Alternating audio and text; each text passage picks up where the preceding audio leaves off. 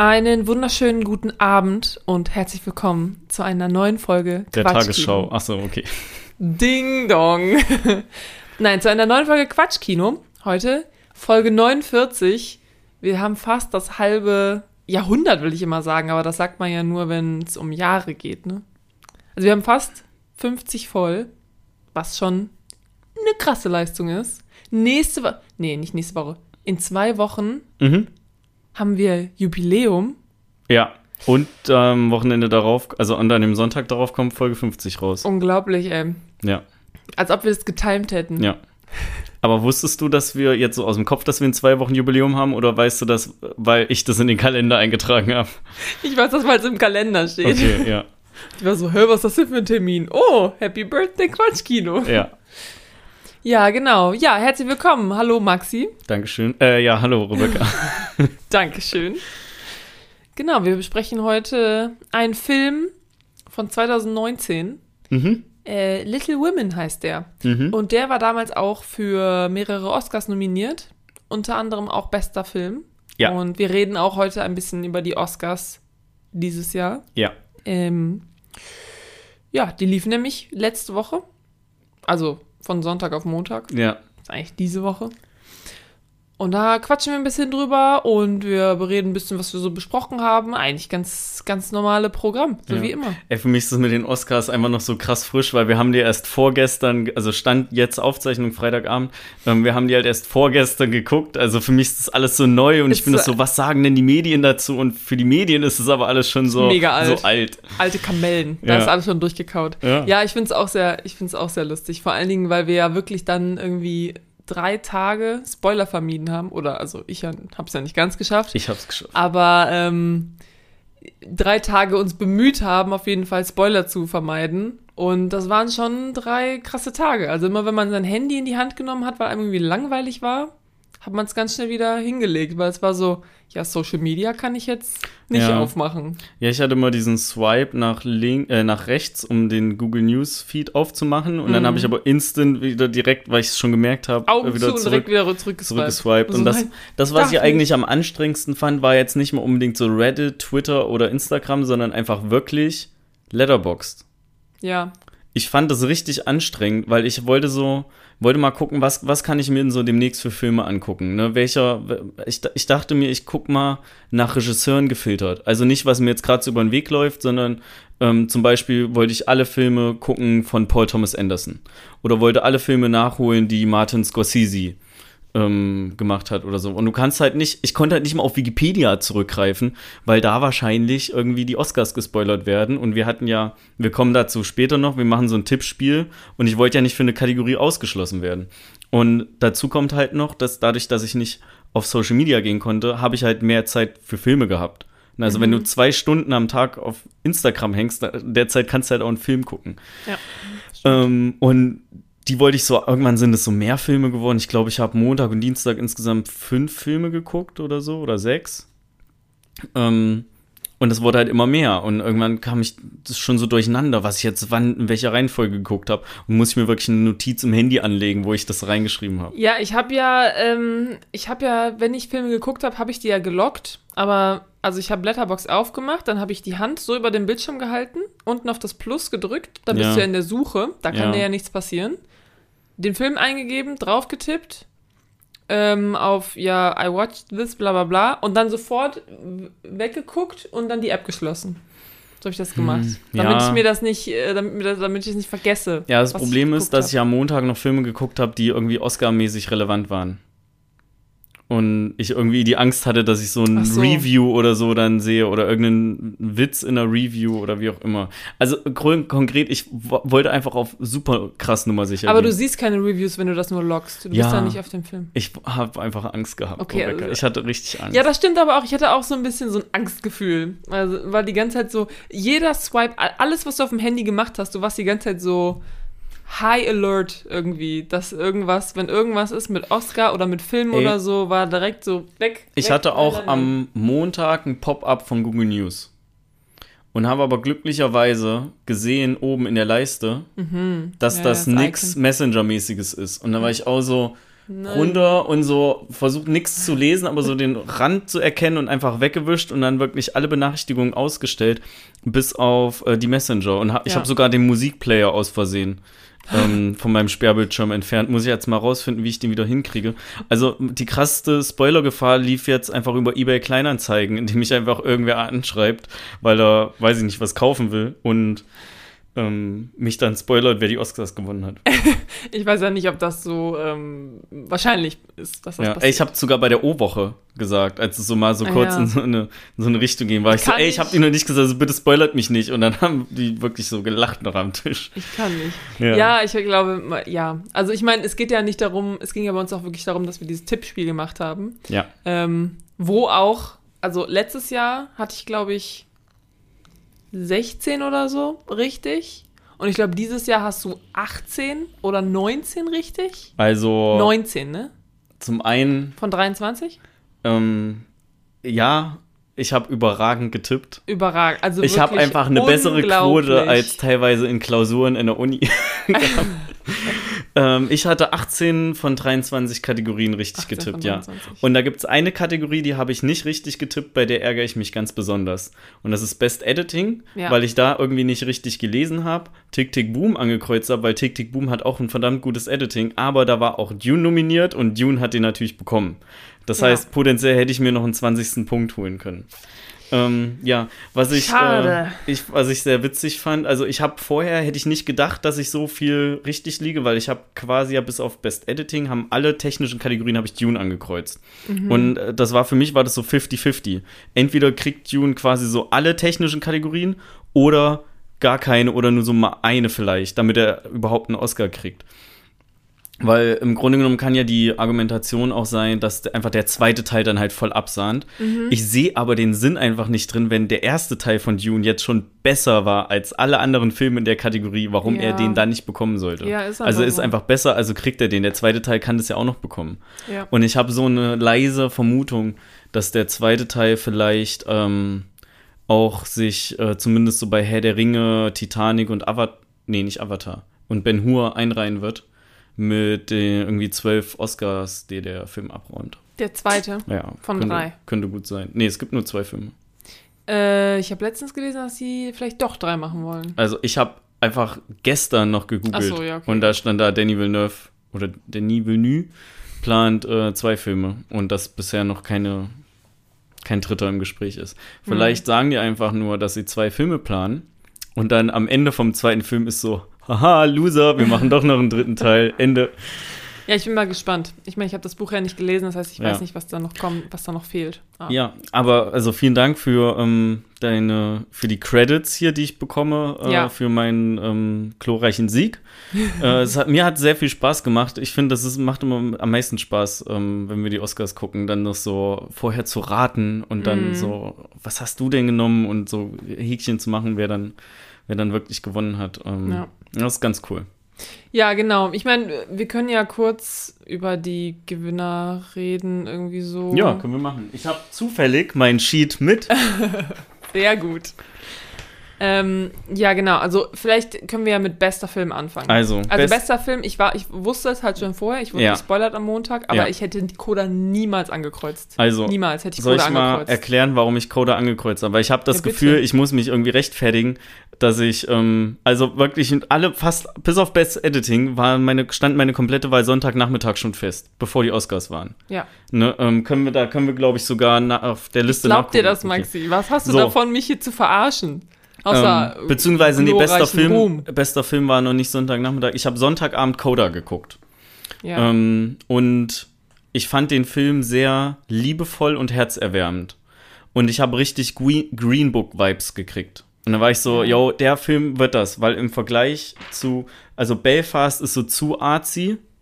Coda Mhm. konnten immer noch, okay, ne- nee, eigentlich ja, ist Disney, echt nicht Disney Plus, Apple TV Plus. Also das hat, glaube ich, niemand. Nee. Ähm, aber der lief auch zeitweise kostenlos in Kinos in Amerika. Konnte man den noch gucken. Ah, So, stimmt. Belfast, Ja. dachte ich, ist zu artsy, wird nicht gewinnen. Mhm. Ähm, Coda, liebevoll, liebevoller Film, es geht um Familie, ein bisschen Coming of Age, ist sehr, sehr ruhig, also spricht auf jeden Fall eine Menge Schichten an, an Leute an und du gehst halt mit einem richtig guten Gefühl aus dem Kino raus, ne, wie ich immer, was ja immer mein Maßstab ist. Ja. Don't Look Up hat einfach zu krass polarisiert. Also entweder fanden die Leute richtig gut oder richtig schlecht, er kriegt auf jeden Fall nicht so eine Mehrheit, dass er gewinnt.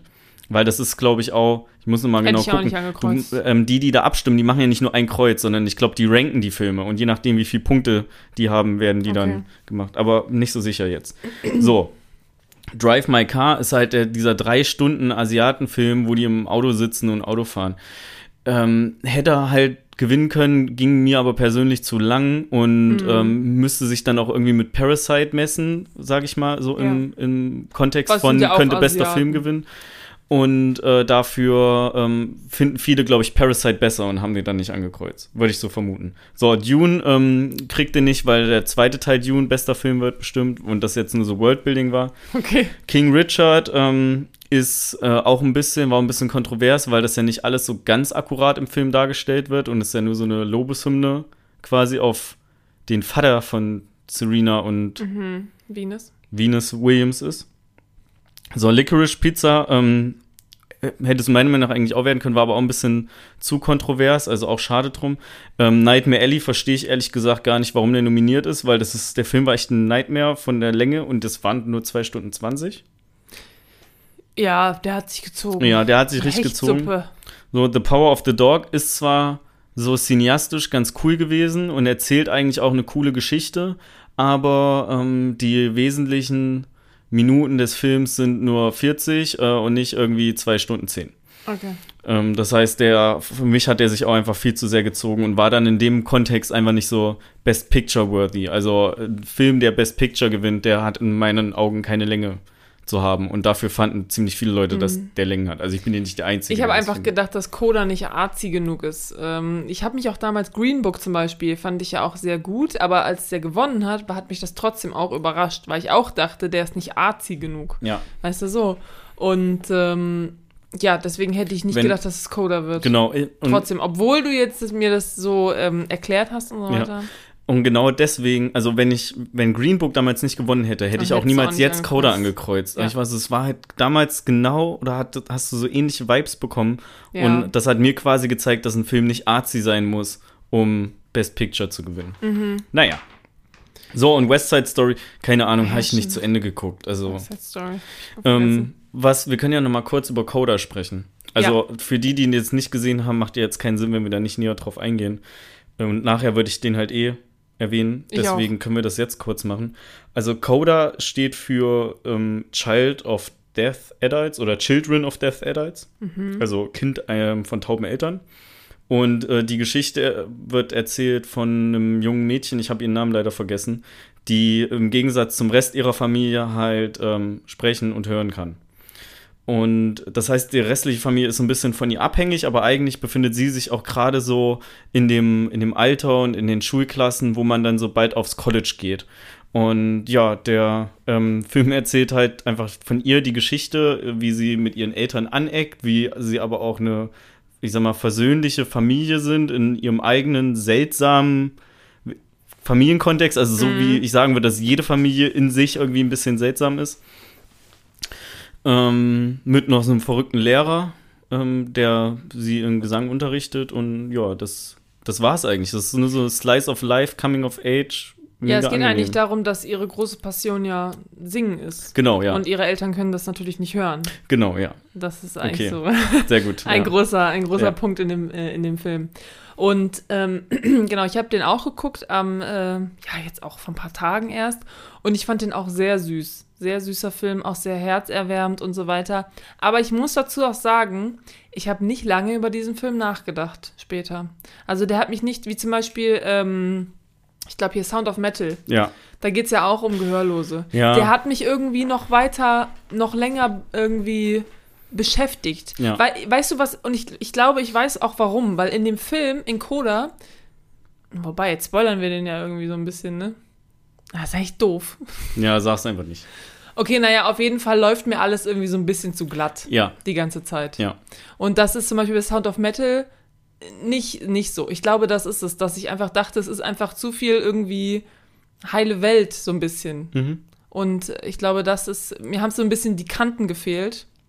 Und deswegen habe ich da nicht lange drüber nachgedacht. Aber trotzdem natürlich in dem Moment ähm, es ist halt auch so ein, genau so ein, so ein viel Happy-Film und so weiter. Und das finde ich auch toll. Aber es ist halt nicht so ein Film, der mir lange im Gedächtnis geblieben ist. Ja. Ja, voll, vollkommen verständlich. Ja. Ähm, was wollte ich kurz noch sagen dazu? Ah ja, genau. Ähm, wir haben ja auch viel darüber gesprochen, dass der Film eigentlich adaptiert ist und eigentlich der, das Original aus Frankreich kommt. Ja. Ähm, was ich im Nachhinein noch gehört hatte, also jetzt dann gestern, ist, dass in dem französischen Original wohl nur ein Schauspieler auch wirklich gehörlos, Gehörlos ist, ist, ja. und dass in dem US-Pendant halt fast alle, die gehörlos sind, auch wirklich, also die einen Gehörlosen in dem Film spielen, spielen, ja. auch wirklich gehörlos sind. Und das fand ich dann wieder ein bisschen cooler, weil die da natürlich die Herausforderung Ticken Ja. größer ist, da einen guten Film draus zu machen. Also allein diese Adaption so zwischen den vielen Menschen am Set. Ja, ja, klar, das stimmt. Aber äh, ich meine, Coda hat ja auch bestes adaptiertes Drehbuch gewonnen. Ja.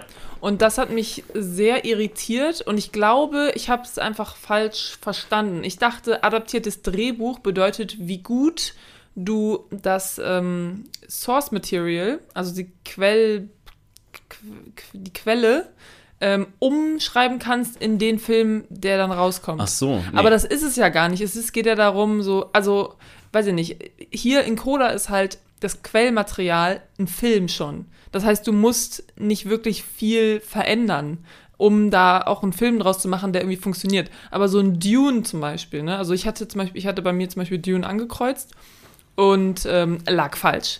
Äh, aber für mich ist es einfach irgendwie bei Dune ist es so ein so ein großes Achievement irgendwie gewesen, weil das Buch ist ja total, also wie gesagt, ich habe es selber nicht gelesen, aber das, was ich gehört habe, ist, dass in dem Buch so total viele Details gegeben werden und so weiter und du quasi wie bei Game of Thrones eine ganze Serie draus machen Mhm. könntest irgendwie. Und die haben es geschafft, halt ähm, die erste Hälfte des Buches natürlich nur, aber die erste Hälfte des Buches irgendwie in einen krassen Film zu pressen, wo man halt mitkriegt, wie funktioniert die Welt und wie fühle ich mich in dieser Welt. Und das haben die für mich halt sehr erfolgreich hingekriegt. Ja. So, das heißt, diesen, ähm, ja, diese Transition von halt Quelle oder halt Buch ähm, zu Film. Und da habe ich halt einfach gedacht, okay, was ist jetzt hier bei Coda wirklich das Achievement? Weil vorher, es war ein Film und okay, der hat vorher in Frankreich gespielt, jetzt müssen wir alles auf Englisch übersetzen und ja, aber es ist im, im Endeffekt auch ein Film schon gewesen. Aber ich glaube, darum geht's gar nicht. Ich, es geht, glaube ich, wirklich einfach um die Geschichte. ja, es geht darum, dass Und die es- Geschichte schon es ist existiert. egal, wo die Geschichte herkommt. Es geht nur darum, da, genau. dass die es nicht jetzt neu ja, geschrieben ist für den Film. Genau. Ja. Aber es finde ich eigentlich, weil was ist, wenn, ja genau, so, ich meine, was ist, wenn wirklich, ja, keine Ahnung, ich habe einfach das Gefühl, die französischen Filmemacher, die sind so, okay, Bitch, Are was you soll fucking das? kidding me? Ja. Was soll das?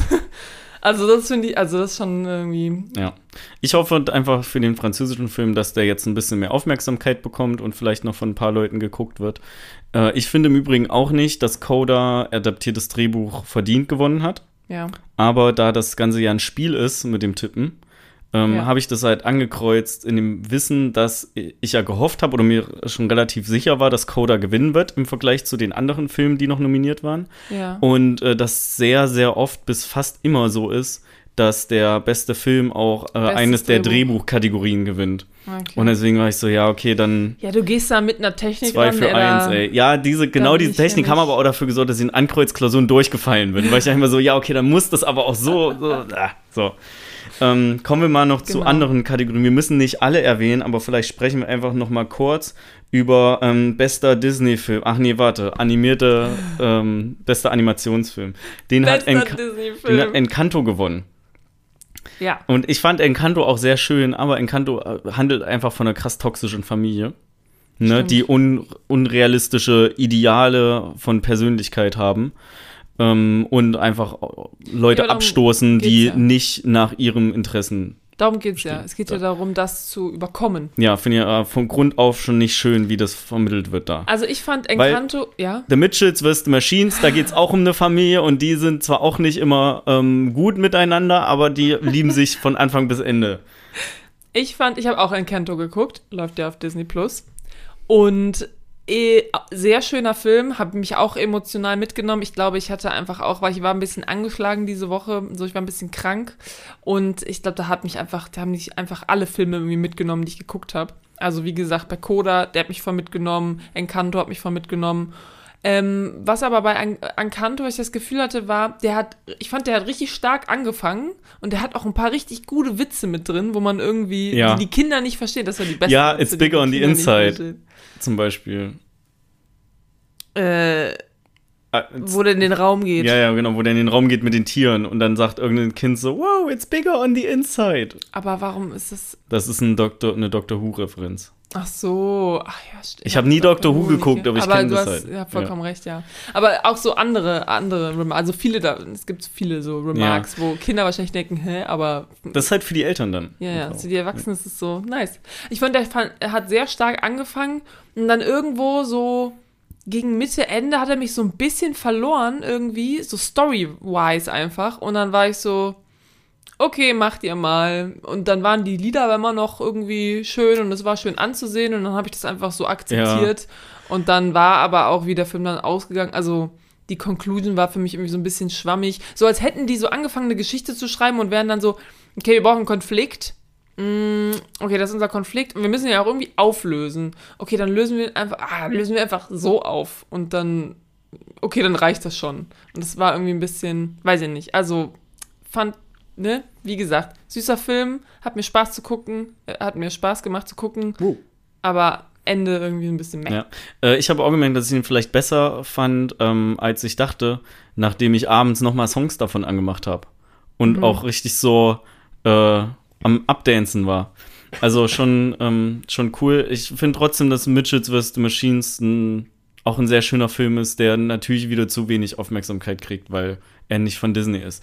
Ähm, genauso wie äh, hier noch Flea, wie hier noch Flea nominiert Ja. ist, ähnlich wie auch in der Kategorie beste Dokumentation und noch irgendwo Mhm. anders, was einfach einen, ich sag mal, es sieht ein bisschen aus wie so ein amateur gezeichneter Film, ähm, weil es halt, weil die Animation sehr einfach gehalten ist. Aber das muss ja nicht immer alles ähm, bunt und komplex sein. Äh, ich fand es trotzdem sehr schön. Und das, der erzählt halt die Geschichte von einem, oh fuck, ich glaube, afghanischen Flüchtling, äh, der auch homosexuell ist und wie er seine, von seiner Familie getrennt wurde und ähm, sein Leben dann so weiterging und was er jetzt so macht. Und der geht auch keine 90 Minuten und der, ja, also die Geschichte ist halt sehr krass. Mhm. Ähm, und da dachte ich, dass er zumindest beste Dokumentation gewinnt, hat er aber leider nicht. Ja. Äh, nur das nochmal an der Stelle erwähnt, wenn man den irgendwann mal irgendwo streamen kann, äh, kann man sich den auf jeden Der Fall ist sehr gut vielleicht ähm, dann ein bisschen zu, zu artsy für die. Das ist dann so eine Dokumentation, aber gezeichnet, das ergibt ja mal gar keinen Sinn. Ja, ich dachte jetzt halt gerade in dem Kontext äh, vom der so Ukraine-Krieg und so, dass das vielleicht mit, Ja. also dass halt eine Geschichte von einem Flüchtling eher noch besser dann im Hinterkopf bleibt als ähm, was war Summer of Soul? ja. Wo ging Ich da? Ist das was mit es. Singen oder so? Bestimmt. Ja. Und mit Musik. Naja, Irgendwas mit Musik. ähm, machen wir ein bisschen äh, weiter noch. Ja, es bitte. gibt nicht mehr so viel, die ich noch erwähnen ähm, wollte. Ähm, ich würde sagen, wir skippen das einfach. Also ihr könnt ja, Ja. selber nachgucken. Es gibt nicht mehr so viel mehr zu reden, außer in einem, bei einem Oscar. Und das ist Actor in a Leading Role, also Hauptdarsteller. Ja. Ähm, denn das hat Will Smith gewonnen. Der und will- den habe ich auch angekreuzt, ähm, Ja. vorher schon. Weil äh, zum einen hat er halt gut gespielt in dem Film. Ich hätte es ansonsten ähm, Andrew Garfield noch sehr gegönnt, weil ich finde den auch in ziemlich vielen Filmen super und irgendwann kriegt er den Preis hoffentlich auch. ich habe heute gelesen, es soll Amazing Spider-Man 3 kommen noch. Ja? Habe ich heute gelesen, in Cool. meinem Google-Feed war das. Okay, ja, hoffentlich wird der besser. Also ich hoffe, dass sie aus den Fehlern vom zweiten Teil gelernt haben. Das So. lässt sich zeigen. Ähm, genau, und Will Smith ist ja quasi schon eine Größe oder hat halt ziemlich viel Respekt auch in Hollywood in, in der Szene und von seinen ganzen Kollegen und alles, Mhm. zumindest vorher gehabt. Ähm, und deswegen war ich mir eigentlich sicher, dass der für den Film auch ausgezeichnet wird, weil es quasi mehr so eine Lebenswerkauszeichnung ist. Ja, so Was wie- ich ja. aber dann in dem Kontext auch wieder lächerlich finde, weil es sollte der beste Schauspieler für den Film ausgezeichnet werden und nicht, weil du schon 20 Mal übergangen wurdest oder so. Ja. So. Aber im Endeffekt ja, also es hat ja jeder mitbekommen. Wir müssen da jetzt auch nicht noch großartig breit drüber reden. Ja, das haben wir übrigens Ähm. auch nicht. Also da, das wussten wir vorher auch nicht, dass das passiert. Also dass äh, Will Smith da handgreiflich wird auf der Bühne. Das haben wir auch. Also diesen Spoiler haben wir auch vermieden, Ja, bis wir ey. das geguckt haben. Ihr saßt alle so da und waren so, oh mein Gott, oh mein Gott. Und ich so, hä, was ist passiert? So, Ja, ja, ja, ich- guck einfach, guck Ich einfach. wusste, so, ja, ich wusste ja nicht, was passiert. Ich wusste nur, jetzt passiert gleich irgendwas. Das Ja, wusste ich, weil also- alle waren so, äh. nochmal, falls es wirklich irgendjemand nicht mitbekommen hat, ähm, Chris Rock war auf der Bühne und wollte eigentlich bester Dokumentarfilm anmoderieren, hat einen Witz gemacht darüber, dass die Frau von Will Smith in G.I. Jane 2 mitspielt, weil in dem ersten Teil von G.I. Jane die war mal mit Ashton, äh, Demi Moore, Demi ne? Moore, ja. sich halt ähm, eine Glatze rasiert hat oder die Haare halt kurz geschoren hat und das Will Smiths Frau gerade auch hat, aber weil sie krank ist. Ähm, und das äh, fand Will Smith erst lustig und dann ähm, hat er aber gesagt, so, nee, ich muss jetzt hier anscheinend doch meine Familie oder meine Frau verteidigen im 21. Jahrhundert und hat halt äh, Chris Rock eine geschallert. Und während da irgendwie ich das Gefühl hatte, dass erst so ziemlich viele Leute auf der Seite von Will Smith waren, ich nicht, Mhm, ähm, ist es jetzt irgendwie immer mehr, je mehr ich lese, wir haben ja heute Morgen noch drüber gesprochen, ja. tendiert sich einfach so eine Richtung zu Chris Rock. Und ich finde ähm, zwei Sachen einfach an dem finde ich ähm, nicht cool. Und zwar zum einen, dass ähm, Gewalt generell eh erstmal nicht okay ist, aber Will Smith dann trotzdem in seiner Rede noch versucht hat, in gute und schlechte Gewalt zu unterscheiden und er sich auch nicht bei Chris Rock entschuldigt hat, sondern das dann erst einen Tag später kommt. Also er hat sich bei der Academy entschuldigt. Und genau so und es gibt halt. Ich finde, es gab mehrere Situationen, wo Will Smith das so zum Guten für seine Seite noch hätte wenden können, er aber einfach alles falsch gemacht hat, so dass jetzt Leute auf Chris Rocks Seite sind. Ja. Und ähm, ja, ich finde, er hätte so wie aufgefordert auch die Veranstaltung dann noch verlassen müssen, wo er sich geweigert hat, ähm, weil dann hätte es zumindest auch verdient, nicht noch seine fünf Minuten Rede zu halten. Das fand ich, das fand ich wirklich schlimm, als er dann den Oscar gewonnen hat und dann wirklich fünf Minuten geredet. Der hat so lange geredet wie vorher irgendwie vier Gewinner zusammen. Ja, vorher haben Leute gewonnen, die waren, weil die zu viel auf der Bühne waren, konnte der vierte nicht mal Danke ins Mikrofon sagen. Drive My Car, die na- gefühlt nach 20 Sekunden wurde da der Regler runtergedreht schon. Tschüssi. Ja. Genau so. Und er darf fünf Minuten reden, obwohl er vorhin auf der Bühne live vor Publikum jemandem ins Gesicht geschlagen hat. Einfach so. Und das hat auch niemand kommentiert und gesagt so, äh, also klar, natürlich, du versuchst da so drüber zu spielen, weil du kannst ja jetzt nicht die, die Show abbrechen oder Ja, so. das schon, hat schon gut, wurde schon gut Ja, ja, gehandelt. das, das schon, aber es wurde, es wurde, das, das wurde überhaupt nicht kritisiert in dem, in dem ähm, Moment. Der wurde einfach auf die Bühne gelassen, hat auch noch Standing Ovation bekommen von Leuten und äh, hat fünf Minuten lang ähm, Sendezeit bekommen. Ja. Und da, das fand ich echt, also da muss ich sagen, ich habe mir diese Rede von ihm auch nicht angehört, weil ich, ähm, ich konnte das irgendwie in dem Moment nicht. Das, das war zu viel für mich. Ja. Äh, ich bin nach wie vor der Meinung, dass ähm, mit anderen Personen das äh, entweder A nicht passiert wäre. Also zum Beispiel hätte Will Smith nicht The Rock eine gescheuert, wenn der den Witz gemacht hätte. Ähm, oder wenn Ricky Gervais den Witz gemacht hätte, hätte ihm auch nicht eine gescheuert. Und nur mal so am Rande bemerkt, sind auch fast alle Witze von Ricky Gervais äh, bei den Golden Globes vor x Jahren schlimmer gewesen, in meinen Augen, als der Witz jetzt. Zumal es halt, es ist halt auch ein Comedian so, hat der er nicht, soll halt nicht da auch einen Witz über machen. äh, Epstein gemacht und so damals, äh, Gervais? Ja, der Ja. hat richtig krass ausgeteilt. Ähm, Das ist doch, also, So, und äh, wenn das nicht Will Smith gewesen wäre, sondern irgendein anderer Schauspieler, dann wäre ja rausgeschmissen worden. der wäre rausgeschmissen worden und der wäre gecancelt worden. Und Ja. das ist das, was jetzt nicht passiert gerade und was auch nicht mehr passieren wird. Ja. Weil das Ding ist gegessen jetzt. Also Will Smith wird jetzt nicht mehr gecancelt. Ich will hier nicht aufrufen, Will Smith zu canceln. Aber ich will mal aufrufen an der Stelle, weil ich glaube, es ist ein guter Zeitpunkt, um jetzt G.I. Jane zu gucken. Also besser wird es auf jeden Fall nicht mehr. Das stimmt. Ja, ja, genau. Also ich glaube, viel mehr ist dazu, kann man dazu eigentlich gar nicht sagen. Es wurden schon so viele, so viele Leute haben sich da schon zu ähm, geäußert im Internet und so. Das, ähm, ja, also meiner Ja. Meinung nach geht es natürlich gar nicht und dass da in dem Moment absolut gar keine ähm, Repercussions, Folgen, Ja. negative Folgen für ihn waren, fand ich irgendwie lächerlich. Aber ich glaube, es waren noch alle so ein bisschen geschockt und alle, die Leute wussten auch nicht genau. Ich meine, stell dir mal vor, du bist jetzt halt bei den Oscars äh, als Presenter und machst Witze über irgendwelche Leute, wo du weißt, so, deren Mann ist auch da, kommt der ja gleich auf die Bühne und schlägt mir eine rein. Also so, jetzt musst du ja irgendwie daran denken. Also eigentlich machst du einfach deine Witze, ne? Und jetzt musst du halt immer daran denken, okay, kann wirklich sein, dass diese Person aufsteht vor Millionenpublikum und mir hier einfach auf der Bühne eine reinschlägt. Mhm. Oder, das heißt, eine reinschlägt. Ich meine, der hat ihm eine geklatscht. Und das sah auch schon ziemlich professionell aus, wie der das gemacht hat. Ja, also, ich dachte, der wenn du erstes diesen- gestaged war. wenn du diesen Clip anguckst, da, wie der da so hingeht und dann so aus der Hüfte einfach so ganz schnell, weißt du, so, der hat das kann ich kommen sehen. Ja, der Chris Rock war da so, schon. lululu, und auf einmal, und, und dann ging das wieder weg. Also, krasser Schlag so. Aber geht natürlich gar nicht. Aber ich glaube, da sind sie eigentlich. Ich hätte jetzt gedacht, da sind sie alle einig, dass Gewalt nicht geht, aber manche Leute finden Ja. das okay, dass er das gemacht hat. Und naja. leider ist ja irgendwie das auch, also so letzter Satz dazu, wenn du nicht noch mehr sagen willst. Leider ist das ja das, was gerade wirklich alles überdeckt, was an dem Abend passiert ist. Ja, ich möchte aber einfach noch mal erwähnen, dass ähm, ich mich auch sehr gefreut habe, dass die Moderation endlich wieder von einem festen Moderationsteam Ja. übernommen wird und dass ich fand, dass Amy Schumer, Wanda Sykes und den dritten, die dritte Frau fällt mir gerade nicht ein, leider. Charlotte oder sowas? Ähm, Ich weiß gut, Charlotte, die Rockband. ja.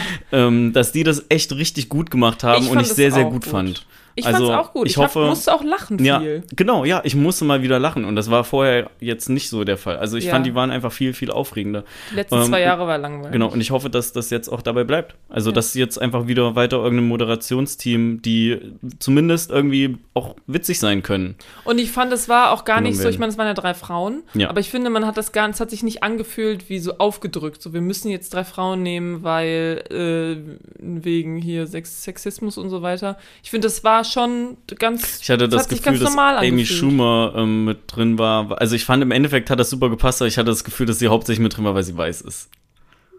So, Weil das war so, okay, wir können, wenn, wenn wir nur zwei ähm, afroamerikanische äh, Frauen hinstellen, die das moderieren, dann sagen alle, dass wir das viel so. zu krass oder viel zu drüber entschieden haben und nur so als so leichten Ausgleich machen wir so zwei Drittel, ein Drittel. ja, Das war so mein ja, erster sein. Gedanke irgendwie Ja, kurz, ja, weil sie genau. stand so ein bisschen, am Anfang fand ich, ähm, stand sie so daneben, wie wenn so Eltern sagen, ja komm, spiel mal mit denen, spiel mal mit denen. Ja, aber ich fand, die haben das, ja, ich fand, die haben das echt gut ja, gemacht. fand ich auch, fand ich auch. Ja. Und ich fand den Auftritt von Billie Eilish auch sehr toll. Und ähm, den, Ja. als der Encanto-Song performt wurde auch. Und ähm, das Als von Beyoncé am Anfang war eigentlich zumindest so vom cool. Look her auch ganz okay. Von Encanto wurden ja zwei Sachen performt. Da wurde Ja. ja, einmal der, der nominiert war und dann wurde ja auch einmal noch äh, We Don't Talk About Bruno. Ja, ich rede ich red von dem Bruno-Song, also den cool, die ja. Actors dann Ja. singen. Das fand ich auch cool. Ja. Mhm, Und ich mhm. finde es immer krass, wenn die, Bea, wie heißt die, Beatrix X, die von Brooklyn Nine-Nine. Ach so, ich weiß nicht, wie die Weil, Schauspielerin heißt. also ich kenne die ja nur Die von Rosa. Brooklyn Nine-Nine, genau, Rosa.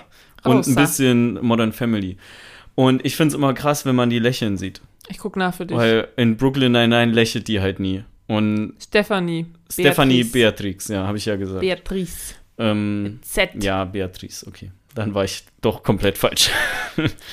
Genau. Ja, ich glaube, wir haben jetzt schon so ein bisschen ähm, über, was hast du zuletzt gesehen, hast, haben wir ja jetzt auch schon ein bisschen gleichzeitig gemacht. Ja. Gerade, ne? Also Coda und Encanto. Ähm, was kann ich noch sagen? Achso, ich habe äh, als Vorbereitung jetzt auf den neuen Fantastic Beasts, habe ich die letzten beiden auch nochmal geguckt, unter anderem. Und die, die, und, und alle anderen Harry Potter Teile auch. und die Reunion habe ich auch gesehen, die kam ja letztes Jahr raus. Ähm, fand ich auch sehr schön. Und äh, ja, Fantastic Beasts, ich hoffe echt, der dritte wird besser als der zweite. Ich fand, den, der zweite ist richtig langweilig. Ich hoffe das auch. Der zweite hat mich richtig enttäuscht. Ich meine, damals schon, aber jetzt habe ich den nochmal geguckt und ich, der hat mich richtig enttäuscht. Ich fand den so langweilig. Ja. Und es waren so viele, so viele einzelne Stränge äh, von Charakteren, die irgendwie so zusammengeführt, also die nicht wirklich zusammengeführt wurden, die so gleichzeitig, du musst die alle so gleichzeitig halten. Und das ist einfach zu viel irgendwie. Ich fand den ersten auch richtig cool und ich krieg's nicht ganz hin. Mir muss irgendeiner, okay. einer von den Potterheads muss mir das nochmal erklären. Wo kommt denn die Geschichte davon her? Ist das was Neugeschriebenes jetzt? Existiert diese Geschichte schon so? Also es ist folgendermaßen, ich meine, das heißt ja so, also ähm, Fantastic Beasts and Where to Ja, Find das ist ein Buch ja- aus Harry genau. Potter, das weiß ich. So, aber die Geschichte an sich, die hat sich J.K. Rowling jetzt wieder neu ausgedacht. Die So. ist ja, ähm, die ist ja, das ist ja die Schreiberin von dem Screenplay. Ja. Die hat ja das Screenplay dazu geschrieben. Da gibt's kein Buch, da gibt's keine Vorlage zu. Ah ja. Das hat die okay. sich selber jetzt ausgedacht. Okay. Und das ist ja ein Problem auch von dem Film, was viele Leute sagen, warum der nicht so gut ist, ist, weil J.K. Rowling das äh, Screenplay halt alleine schreibt und die weiß halt gut, wie man Bücher, wie, wie man Bücher gut schreibt, aber ein Screenplay ist halt kein Buch. Und zum Beispiel in dem zweiten Film, wie gesagt, du hast halt diese 15.000 Charaktere, diese ganzen mega krassen Details und so weiter und das ist einfach ein bisschen zu viel, aber sie ist es halt so gewohnt, ja. Das so zu schreiben, weil sie weiß halt, also, ne? Ja. Ich finde, dass es äh, bei einem Teil auch hätte bleiben können. Ja, also jetzt Aber dann fünf. verdient man natürlich kein Geld Natürlich, mit. das stimmt, ja. Also ich bin echt gespannt, wie der dritte wird. Ich habe ja erst gedacht, ähm, ich gucke die einfach nicht mehr, weil die hat mich so enttäuscht. Aber jetzt, wo Mats Mikkelsen auch mitspielt, bin ich so, ah, weil Johnny Depp fand ich damals auch richtig schlecht. Ja. Johnny Depp als Grindelwald hat mich gar nicht abgeholt. Der hat auch so ein weißes Auge, der sah einfach aus wie verkleidet. Wie so ein, wie als hätte der sich Könnte verkleidet. daran liegen, dass Johnny Depp verkleidet war, auch als wir den Film gedreht haben. Ja, aber er hat sich nicht angefühlt wie der Charakter Grindelwald. Und so. alleine schon die Sachen aus dem Trailer, die ich jetzt von Mats Mikkelsen gesehen habe, da bin ich schon mehr so Grindelwald-Energy. Ja. Irgendwie so. Ja, ich muss sagen, dass ich durch den Trailer auch schon Bock bekommen hatte, ähm, den zu gucken. Und ich war ja dann auch so, ja komm, wir gucken die jetzt hier weg. Teil 1, 2. Also ich muss, wie gesagt, ich muss sagen, ich habe eigentlich nur Bock, weil Mats Mikkelsen jetzt mitspielt und ähm, einfach nur für die, für die, ähm, ja, die Experience, wieder mit mehreren Leuten auch wieder ins Kino zu gehen. Das ist ja dann, wird da wahrscheinlich wieder so ein Gruppenevent. Und, ähm, aber die Story an sich, ich glaube nicht, dass, hey, warum lachst du? Das klang gerade so kurz, als ich freust du dich gut. eigentlich darauf, mit mehreren Leuten ins Kino zu gehen. Dann immer, ja, es wird wahrscheinlich auch wieder so ein Gruppenevent. Nein, aber, ähm, ja, also auf jeden Fall die Story an sich, glaube ich nicht, dass die mich noch wieder reinholt, ehrlich gesagt. Ich glaube, das ist, ähm, der Zug ist so ein bisschen abgefahren für mich, aber we will see. So, was habe ich noch gesehen? Oh, The Batman habe ich gesehen. The Ist das Batman. dieser Film über diese, diesen Fledermausmenschen? Mhm. Okay, ja, erzähl, wie fandst du den? Erzähl, komm, hau raus. Also, ich habe den ja auch im O-Ton geguckt, habe Ja. ihn ja nochmal, UCI Duisburg war so, ähm, Deine Gebete wurden erhört. Ja, meine Gebete wurden wirklich erhört. UCI Duisburg war so, weißt du was, komm, wir zeigen den jetzt noch einmal im O-Ton. Und ich so, ja. Ähm, genau, also ich fand den sehr gut. Wobei ich aber auch sagen, okay, hallo, hör zu lachen. Ich fand ihn sehr gut, wobei ich aber auch sagen muss, dass ich wirklich auch, das letzte Drittel hat den Film für mich insgesamt schlechter gemacht. Weil du die ganze Zeit auf Toilette rennen musstest? Nein, ich musste nicht auf Toilette Oder? rennen. Okay. Also wer es nicht war, ich, ich bin, während des Films wurde mir ein bisschen schlecht, weil ich dann auch krank geworden bin. Ja, Entschuldigung. Ähm, das ist natürlich nichts, worüber man Witze macht. Nee, aber ich hatte das schon mal, dass ich, ähm, ich hatte mal, das letzte Mal, glaube ich, als ich Magen-Darm hatte, war ich so 15 oder so und war mit meinen Eltern über Silvester auf Norderney. Und dann lief nachts ähm, Harry Potter und der Feuerkelch. Und ich habe diesen Film. Nein, nein, auf dem, wir haben den auf dem Hotelzimmer geguckt. Okay. Im Fernsehen. Der lief da und da habe ich dann auch, da wurde mir dann auch so schlecht und ich habe mich nicht gut gefühlt.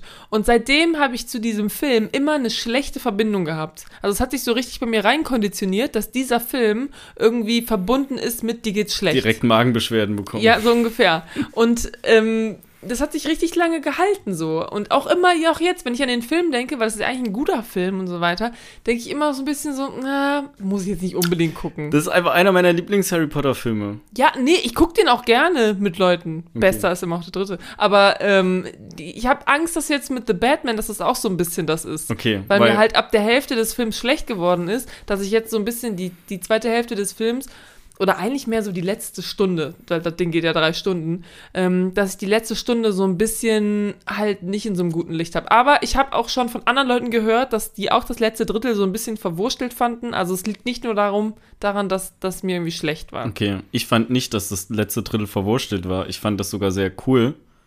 Und ja, auch wenn der, An der Anfang ist cooler, gebe ich, aber ich finde nicht, Danke, dass das ja. irgendwie verwurstelt oder irgendwie schlecht war. Und eine Menge Leute sagen ja auch, ja, der Film hätte auch 20 Minuten früher Naja, enden können. Und da bin ich der Meinung so, nee, es ist schon alles genau richtig so. Nö, das habe ich auch nicht gesagt. Aber, aber Entschuldigung kurz, ich muss einmal kurz hier vor, Records-mäßig. Du hast gerade gesagt, den Anfang fandst du cooler, aber das Ende fandst du nicht schlechter. Das, kann, das ist ja ein so. direkter Gegensatz. Also Ja. wenn du den Anfang cooler fandest, dann musst du das Ende ja, wenn, auch wenn es nur mini, mini, mini mäßig, dann musst du es ja ein bisschen schlechter finden als den Anfang. Okay, ich sag mal, meine Euphorie war halt ein bisschen abgeflachter gegen Ende, weil die Aufregung weg war. Dieses, wann sieht man jetzt zum ersten Mal Batman das tun? Okay. Wann sieht man zum ersten Mal Catwoman? Wie Wann geht der Batman zum ersten Mal auf Klo? jetzt in der, in der Situation um? Und am Anfang sind ja auch Mhm. noch so mehr Riddler-Rätsel. Ja. Und ähm, da, Ja. das waren ja alles so Sachen, die wusste man ja vorher schon von den Trailern. Deswegen war ich halt so total aufgeregt und Mhm. habe mich halt da richtig drüber gefreut. Und dann irgendwann gegen Ende bist du ja in dem Film drin. So, du hast die grundlegenden Sachen gesehen und dann geht es ja darum, wie die Geschichte zu Ende erzählt wird. Und deswegen finde ich, ist der letzte Teil vom Film vielleicht ein bisschen weniger aufregend als der Anfang, weil der äh, ja schon stilistisch anders ist als ein Batman-Film. So, es ist ja, wird ja von vielen Leuten wird es ja mit sieben verglichen. Und ich kann dem eigentlich auch nur zustimmen. Ähm, Und deswegen sage ich, ist das letzte Drittel halt anders als vielleicht der Anfang vom Film. Ähm, ja. Ja, also bei mir, wie gesagt, ich hab, also natürlich war meine Euphorie am Anfang auch sehr doll da. Äh, aber ich fand, der macht einfach so ein paar Fehler irgendwie im letzten Drittel und ich kann jetzt auch nicht sagen, wie man diese Fehler beheben kann oder so. Aber so ein paar Sachen, ähm, die haben einfach mehr mir ins Gedächtnis gerufen, ich gucke da gerade einen Film. Und es ist nicht, also vorher war ich mehr so in der Immersion drin, also so Mhm. i- immersed. Und das war nachher so ein bisschen, ist ein bisschen abgeflacht. Und dann, ja, fand ich, ja, also der Anfang war echt krass, Ja, richtig, ähm, richtig gut. Nee, aber es ist ja voll cool, weil, also ich will den auf jeden Fall nochmal gucken. Mhm. Und ich würde sagen, dann ist es ja eigentlich ein richtig guter Film, den wir irgendwann nochmal besprechen können, sobald der streambar ist. Also Ja. der, der soll jetzt irgendwie ab dem, puh, irgendwie so 24. April oder sowas, glaube ich, oder 24. Mai, eins von beiden soll der streambar sein. Okay. Ähm, ich glaube, auf HBO Max äh, ist halt bekannt gegeben. Ich gehe davon aus, dass der dann bei Disney Plus verfügbar ist. Weil der gehört ja zu Warner und ähm, so. Warner ist ja ähm, so wie alles quasi, was nicht zu Amazon gehört, ähm, gehört ja zu Disney. Ja, werden wir dann sehen. Ja, können wir auf jeden Fall machen. Ähm, Ähm, ja. Aber fand ich auf jeden Fall einen richtig guten Film. Okay. Darf ich mal zwischendurch was erwähnen, was ich geguckt habe? Ja, klar. Deep Water. Ist scheiße. Deep Water Cool. ist in, sieht aus wie Gone Girl 2.0, weil ähm, auch Ben Affleck mitspielt. Und Ben Affleck. ja. Und äh, Anna de Armas. Und die spielen ja so ein Ehepaar, was aber irgendwie so eine weirde, also scheint erst so halt eine weirde Beziehung untereinander hat. Ähm, Im Endeffekt merkt man halt einfach, dass sie quasi so eine Art offene Beziehung haben. Ähm, wirkt halt nur durch den Trailer erstmal seltsam, weil das da halt nicht klar ist. Und äh, ja, ich habe halt gehofft, dass das auch irgendwie so eine coole Krimi-Richtung oder Thriller-Richtung annimmt, aber es ist tatsächlich einfach ein sehr belangloser Film. Okay. Ähm, und ich kann ihn absolut nicht weiterempfehlen. Und David Hein hat das, ähm, hat das super in seiner Kritik äh, ausgedrückt. Zusammengefasst? Also Ähm, genau, und äh, also ein, ein Satz sticht da heraus. Ähm, und das ist, ich lese mal vor, das absurde Miteinander zwischen Anna de Armas und Ben Affleck erhält nie den nötigen Kontext, um halbwegs nachvollziehbar zu wirken. Beiden fehlt jegliche Chemie miteinander, was umso erstaunlicher ist, da beide zur Zeit des Drehs liiert waren. Ja. Ja, und das sagt eigentlich schon alles aus. Also den muss man echt nicht gucken. Der kann man getrost wegignorieren. Das ist wieder eine Netflix-Produktion vom, Ist das nicht Amazon Prime? ja, ich glaube, den kann man in Deutschland bei Prime gucken. Okay, ja.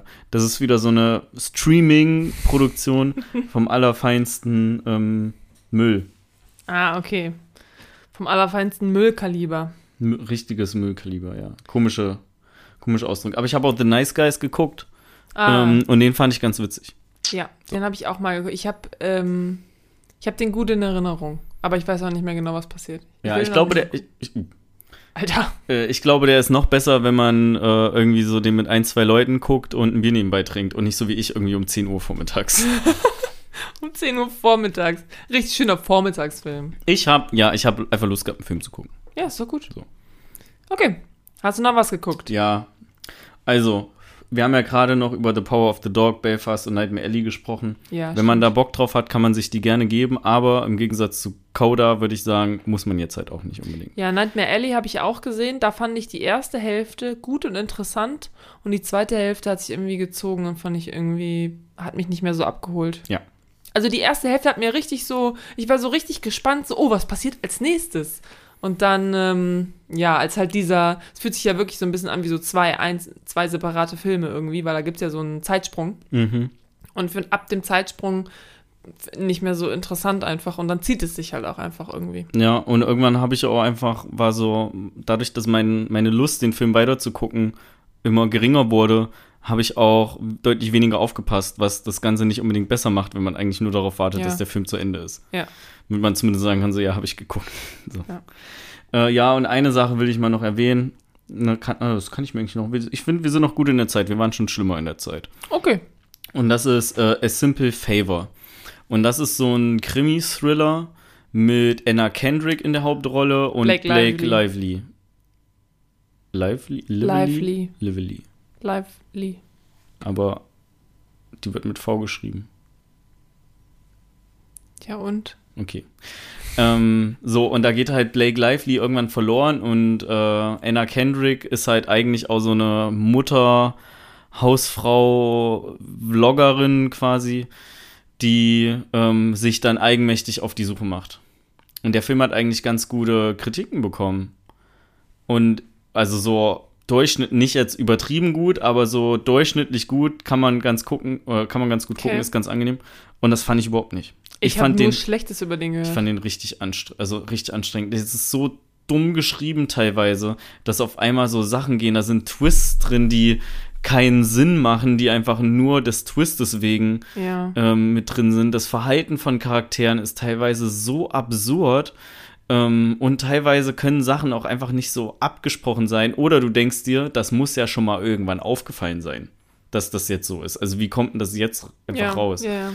Ähm, So, oh, was ein Zufall. ja, so, und das ist echt irgendwie, echt irgendwie anstrengend, weil, also für mich hat das so ein bisschen gewirkt, wie wenn ähm, so ein Kinderfilm, äh, oder wenn so, genau, wenn in so einem Kinderfilm so ein Kinderdetektiv ist und man den einfach so super, super gutes Instinkt, ähm, in, so super gute instinktive Handlungen so zuschreibt, ne? Das ist ja schon so, Ja. so ein kleiner Gegensatz, denkst du, dir, ah, geht eigentlich nicht so. Und ich finde, ein genauso wirkt Anna Kendrick in dem Film auch. Dass Ja. die, ich will jetzt eher nicht sagen, dass die blöd ist oder dass die einen blöden Charakter spielt, aber manche Sachen sind einfach in der, in der Affektsituation zu schnell viel zu richtig von ihr ähm, Mhm. gehandelt oder unternommen. Und ja, das hat mich da so ein bisschen gestört. Und im Endeffekt war das auch so ein, ja, komm, haut halt noch einen Twist rein. Ach wie, okay, noch ein Twist und ah, jetzt fahren wir noch mal in den Wald oder sowas. Ähm, Okay. Also ich finde auch nicht, dass man den gucken muss. Was ich aber eigentlich schade finde, weil was ich mir ursprünglich davon erhofft habe, ist, dass man mal so ein äh, Krimi-Thriller-Detektivgeschichte sieht, ohne dass du immer zwingend so einen weiblichen Haupt äh, männlichen Hauptcharakter Benedict Cumberbatch mäßig Ja. ähm, Detektiv äh, in dem Film drin hast. Und ja, leider wurde das aber auch ähm, Nope. so zu zu klischeehaft auch so umgesetzt. Ne? Weißt du, dass sie so ein Kleid anprobiert und dann ähm, da aus diesem Kleid nicht rauskommt und aber die Polizei zu ihr zum Verhör kommt und sie aber so total aufgebrezelt da sitzt und Ah. das einfach, das viel zu viel mit Klischees gespielt worden. Ja. Ja, ich habe nur Schlechtes von dem Film gehört, also ich habe ihn Ja? auch nicht gesehen. Yep. Aber okay. Nee, red ruhig weiter. Das war, also ich habe noch, ähm, ich habe ich hab sonst, glaube ich, ich glaube, ich habe alles erzählt, was ich geguckt habe. Und dann habe ich noch ähm, wieder die alten Staffeln Mord mit Aussicht au angefangen. Die gibt es Ja. gerade wieder auf Netflix. Okay. Äh, also der mega. hat auf Letterbox 3,2 Durchschnittsbewertung. Wirklich? Favor, ja. Oh. Ähm, ja, das, was ich äh, zuletzt noch geguckt hatte, das ist gerade so die Serie, die man so mal beim Essen guckt, ist. Ähm, aber kann nur sein, dass ich es in der letzten Folge schon erwähnt habe. Ich komme jetzt nicht drauf. Bjane Mädel, Tat, Tat, der Tatortreiniger. Tatortreiniger. Ja, hast du erzählt. Okay, ja. Ähm, einfach normal weitergeguckt. Äh, Beim da, Essen. Ja. Guckst du den Tatortreiniger? Naja, irgendwann reinigt er nicht mehr so viel Tatort, sondern labert halt Äh. mehr mit den Personen. Ähm, und da gibt es ja die. Wie viel hast du davon gesehen? Äh, weiß ich viel, aber ich weiß nicht, ob ich alles geguckt habe. Okay. Also gibt es ja diese eine Folge, wo so gereimt wird. Das ist schon Jahre her, dass ich das geguckt habe. Ich weiß. Ja, die fand ich sehr witzig. okay. Das wollte ich nur sagen. Alles klar. Ja, gut. Okay, wollen wir ins nächste Segment übergehen oder? Achso, wir reden jetzt nur über Little Women, ne? Nö, eigentlich würde ich jetzt auf, aufhören. Können wir Muss eigentlich auch auch Pipi machen. Eigentlich reicht es auch. Ja. Ja, nee, wir reden natürlich jetzt über Little Women, Leute. Also Little Women, ich habe natürlich hier eine Summary vorbereitet. Ähm, ja, ist ein bisschen schwierig, alles zu, zusammenzufassen, aber wir machen das. Okay.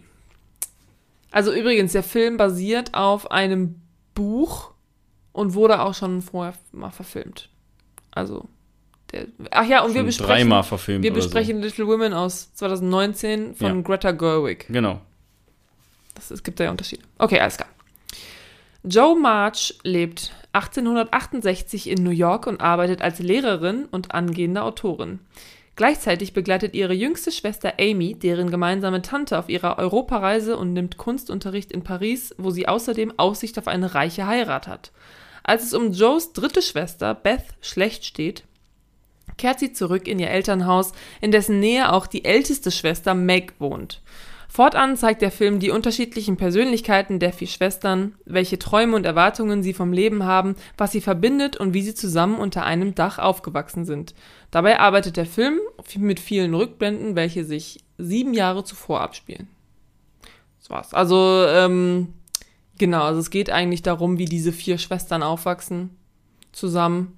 Und äh, es gibt eigentlich so zwei Timelines. Einmal die aktuelle, die halt auch natürlich fortschreitet. Und dann gibt es einmal immer so eine, ja, so eine Rückblende-Timeline, die einfach so ein bisschen orange-stichig ist. Ja. Und ich muss sagen, ich hatte da ein bisschen Probleme am Anfang mit. Hab ich auch Mir ist nicht so gehört. aufgefallen, dass das so einen krassen Orangestich hat. du musst immer gucken, ob Amy einen Pony hat oder nicht. Ja. So habe ich das irgend, äh, so hab ich das gemacht. ja. Ähm, also, Aber beim zweiten Mal gucken habe ich es eigentlich äh, ziemlich easy. Ja, ich, hatte, verstanden. ich hatte es leider schon wieder vergessen, mit den, Ach dass so. es so in so Zeitreihen ist und mir ist es später erst wieder aufgefallen. Und dann geht es natürlich auch, wenn es einem einmal erstmal auffällt. Das Problem bei mir war halt, dass ähm, ich irgendwie verwirrt war, Mhm. dadurch, dass du ja dann einen Zeitsprung drin hast. Aber wenn, also du bist halt verwirrt, wenn du nicht Ja. mitbekommst, dass jetzt wieder in der Zeit gesprungen wurde. Ja. Und äh, dann Die bin ich noch so mehr so aufgeregt. Genau, ja. Zwei Stunden später. Genau. Ähm, nee, und dann war ich ein bisschen aufgeregt. Sieben Jahre zuvor. Ja, aber irgendwann, irgendwann ging das dann halt einfach. Okay. So, ja, ähm, also du hast schon gesagt, der Film ist von 2019. Ähm, der ist von Greta Gerwig Greta. ähm, gemacht. auch nominiert für Regie, aber nicht gekriegt. Genau, ähm, also, nee, Drehbuch. Nicht für Regie? Ich glaube, also ich habe aufgeschrieben, Oscars bekommen für Kostümdesign. Ja. Und war nominiert für Hauptdarstellerin, für Saoirse Ronan. Saoirse ja. Ronan. Mhm, Saoirse. Ähm, Nebendarstellerin, die Amy, wie heißt sie? Florence Pugh. Florence Pugh, die, Ach, das ist die. Frau von JD die von Freundin, Scrubs, ne? Die Freundin von ja, Zach Braff, ja. fast das gleiche. Ähm, Drehbuch, äh, also adaptiertes Drehbuch und Filmmusik. Ah, okay, alles klar. Ja, okay, ich glaube, dann war das eine Diskussion, ob Greta Gerwig als, ähm, dass sie nicht nominiert wurde oder so, weil es in dem Jahr keine Frau gab in der Regie und die hätte man easy nominieren können. Oder irgendwas gab's da. Ja. Vielleicht rede ich So, auch grad blöd. und ähm, als äh, kleine Servicemeldung am Anfang nochmal, der Film ist nur noch bis zum 28.04. auf Netflix verfügbar. Oh, oh, schnell, schnell. Ja, guck dich den schnell an. Guter Film. Ja. Ich habe angefangen zu gucken und dachte erst so, am Anfang dachte ich so, ob das so eine gute Idee war, den zu gucken. Irgendwie, weiß ich nicht, in den ersten paar Minuten habe ich irgendwie gedacht, oh, vielleicht findest du den doch nicht so gut, wie du den damals in Erinnerung hattest. Aber das ist dann ganz schnell, hat sich das verflüchtigt Okay. und ich fand den super. Ich hatte eher eine andere, einen anderen Punkt. Ich war so, fuck, kannst du überhaupt viel über den Film sagen? Und da habe ich mir halt so ein paar Notizen gemacht, aber ich habe nicht das Gefühl, dass ich viel über den Film sagen kann. Ach so, ja, werden wir ja gleich sehen. Ja. Schaffen wir schon. So, ähm, im Grunde genommen hast du einfach so ein paar Sachen noch, äh, also schon in deiner Synopsis gehabt, die ich bei mir noch als Notizen mitstehen hatte. Mhm. Zum Beispiel, dass die alle so sehr unterschiedliche Lebensvorstellungen oder so Ziele im Leben haben. Ja. Äh, ich möchte, dann reiße ich hier einmal kurz noch die, die General Informations ab. Also, du hast schon die vier Schwestern erwähnt, ne? Ähm, Joe, also Josephine, ist gespielt von Saoirse Ronan. Ja. Ne, wie alle kennen und lieben sie. Äh, Meg ist gespielt von Emma Watson. Amy ist gespielt von Florence Pugh. Äh, Meg heißt eigentlich, wie nochmal richtig? Megan? Megan Ich wahrscheinlich, genau.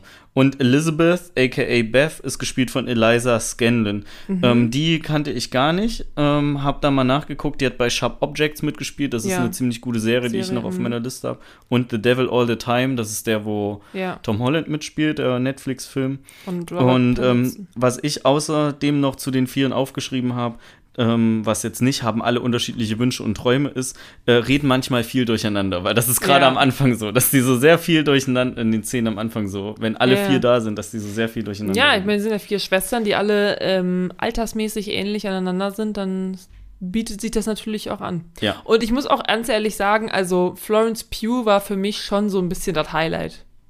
Also die, ich weiß nicht genau, was, also Saoirse Ronan macht das auch super und so weiter, aber dass Florence Pugh damals für die, für die beste Nebendarstelle, ähm, Nebenrolle ähm, nominiert war, war komplett verdient, weil die macht das echt super. Also sowohl als 13-Jährige als auch ähm, später in ihrem, in ihrer, als 20-Jährige quasi.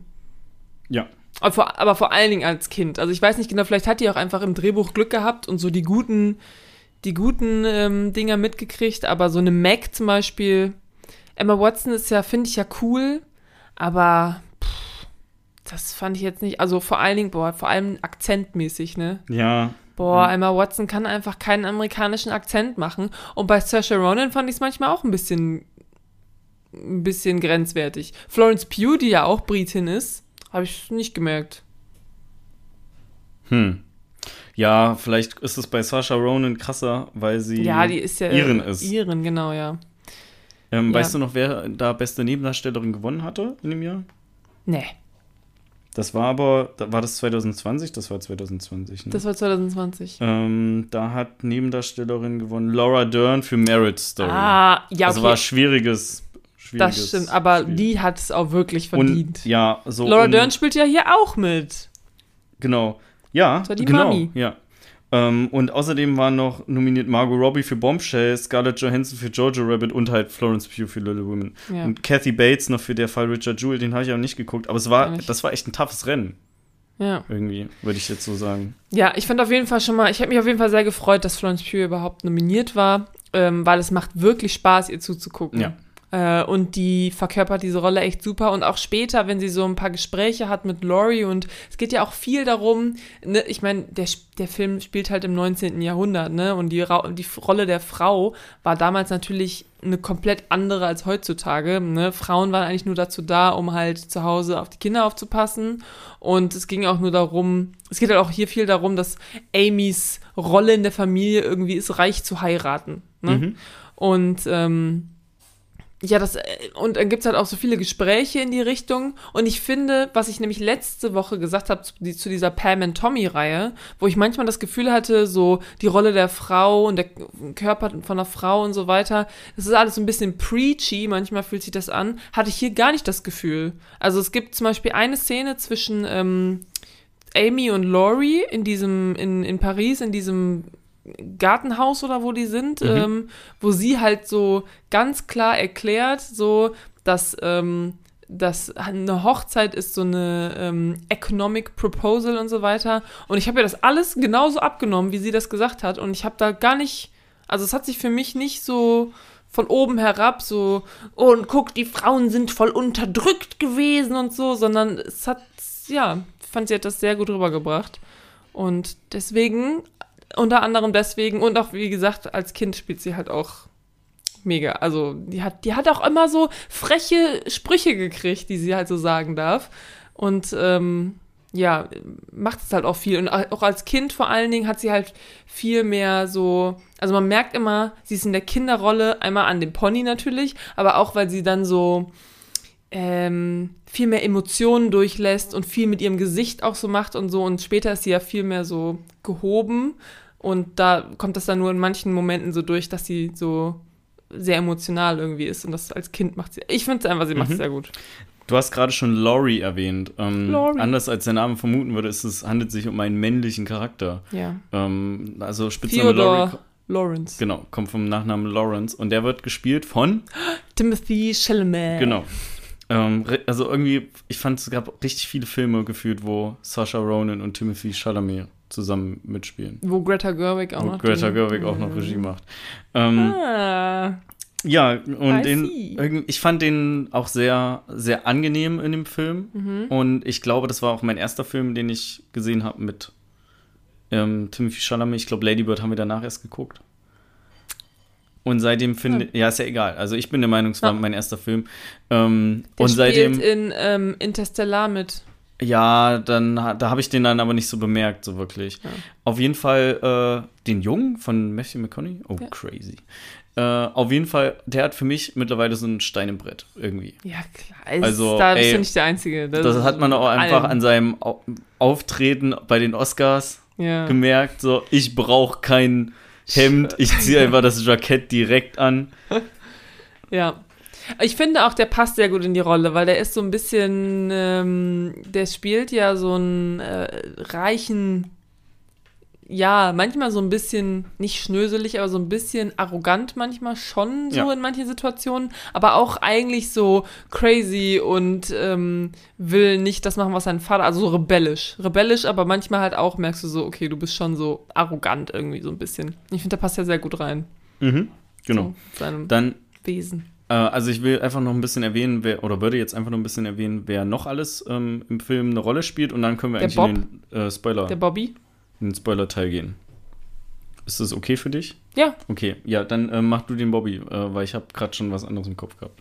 Achso, ja, den Bob Odenkirk. Ja, Ja, das ist der Vater von denen. genau. Der ist. Ähm, der taucht aber sehr spät erst auf. der taucht, taucht ja später aus. Ja, der ist halt auch eine ganze Zeit lang ähm, im Krieg. Also der, der Film spielt, ähm, spielt auch während des amerikanischen Bürgerkrieges, wo der Norden gegen den Süden gekämpft hat und da war, glaube ich, auch dann die Sklavenbefreiung mit drin oder so. Das weiß ich nicht. naja, wie auch immer, auf jeden Fall ist er im Krieg und deswegen ist er viel nicht da. Ja, ich habe auch schon wieder vergessen, dass ähm, Bob Odenkirk in dem Film mitspielt. Und habe mich dann aber wieder gefreut, als er aufgetaucht ist. Ich meine, es ist halt auch schon ein bisschen Mhm. Ja, her, dass wir den geguckt Bob. haben. Ne? Anfang 2020, also sehr früh Ja. 2020. Zwei Jahre her ist das ja. Ähm, da kann man schon Im mal einiges Filmforum. vergessen, genau. Äh, ansonsten ähm, gibt es noch eine Tante, ihren Namen habe ich gerade vergessen, die ist nicht verheiratet, aber trotzdem Die sehr, heißt sehr einfach reich. nur Aunt March. Ach ja, genau, okay. Ich die weiß wird einfach immer nur. Aunt genannt, so wie Ja. Grandma. Immer nur so Grandmas genannt werden. Aunt March wird Ja. die, gen- also immer mit Nachnamen auch. ja, okay. Aber nicht. Ähm, Und die wird gespielt von? Boah. Ich habe mir. Ich, Ach, ich dachte, immer du hättest es Schauspielernamen auf. Nein, aufgeschrieben. ich habe einfach nur ähm, die vier Mädels aufgeschrieben und äh, Timothy. Chalamet. Ja, dankeschön. Ich dachte, du hättest es aufgeschrieben und bist. Aber okay, gut. Nee, nee, nee. Ja, Meryl Streep. Tut mir leid, ich bin schlecht organisiert. Und die hat so einen britischen Akzent, ne? Das ist mir nicht. Okay, Die hat so einen Akzent. Sie hat so einmal einen ganz kurz, Akzent. warum mir das nicht aufgefallen ist. Äh, wir haben den Film auf Deutsch geguckt. So, so. So, so. Wie kam es denn da? Nein, Spaß. Müdigkeit. Aber dann musstest du dir nicht den, äh, den Akzent von äh, Emma Watson reinziehen, weil der war nämlich echt. ja, also Brutal. Müdigkeit ähm, war der Hauptgrund, den Film auf Deutsch zu gucken. Mhm. Deutsch. Ähm, ich muss aber sagen, das habe ich ja auch noch aufgeschrieben, deutsche Synchro, äh, da wird natürlich sehr hochgeschwafelt gesprochen. Mhm. So wie wahrscheinlich Leute damals gesprochen haben, was wir jetzt aber als hochgeschwafelt bezeichnen würden. Und ich finde, es passt halt. Irgendwie passt es. Mhm. Ja. Also für mich, Ja, auch wenn ja. die Deutsch reden. Die, das muss nicht in, für mich müssen die nicht in Amerika wohnen, die können auch in Heidelberg wohnen. Ich finde halt, Florence Pugh hat so eine richtig schöne, relativ tiefe Stimme. so. Mhm. Die höre ich halt mega gerne. Ja. Deswegen Okay. okay. so gerne auch im Auto angehört. Ja, haben wir noch wen, der mitspielt? Der, dessen. Nee, wir sind eigentlich durch, oder? Ja, es gibt dann ja noch so ein Auto, äh, nicht Auto, so ein Verleger, aber ich weiß nicht, wie der Schauspieler ist und so viel Tiefe kriegt das er auch ist nicht. derselbe, der war letzte Woche war der auch dabei. Also ich glaube, ist nicht nachgeguckt, aber das Letzte ist Woche doch. War der, oder bei wo denn letzte Woche? Ja, bei Ford wie Ferrari. Ach so, der, der Henry Ford gespielt hat. Ist es doch, oder? Ich glaube, ja. Also Jetzt, ich habe den gesehen sagst. und war so, ach so Henry, Henry Ford der Zweite. Ja, einen Moment. Ähm, ich gebe das mal eben an Genau, unsere das ist der Aufnahmeleitung Verleger. weiter. Und dann, Kann das mal einmal kurz, die, die, die, das Rechercheteam einmal kurz. Ja. Ähm, ähm, ja, genau, das ist mir nämlich auch aufgefallen. Und ja, der hat halt keinen großen Job, aber es ist schon essentiell, weil es geht ja darum, dass Joe March, ist ein Diener, eine Frau ist, möchte hier mit ähm, Artikeln und Büchern ihr Geld verdienen. Und das war ja damals äh, ganz was, was ganz Neues. Wir können auch gleich einmal kurz, bevor wir in den Spoiler-Teil gehen, über die Kostüme reden. Nur ganz kurz. Ja. Und zwar folgendes. Der, der Kostüme gewonnen. Ja, darf ich nochmal kurz auf den Schauspieler Ja, zurückkommen? bitte. Also ich habe gerade. Rückmeldung von unserer Regie bekommen. Meldung kam gerade rein. ähm, also der hat natürlich Henry Ford gespielt bei Ford vs. Ferrari. ja, sie. Der hat außerdem aber auch bei Ladybird mitgespielt und der hat bei Deepwater mitgespielt. Das ist mir jetzt, äh, nachdem ich es gelesen habe, ist mir aufgefallen. So schließt sich der Kreis.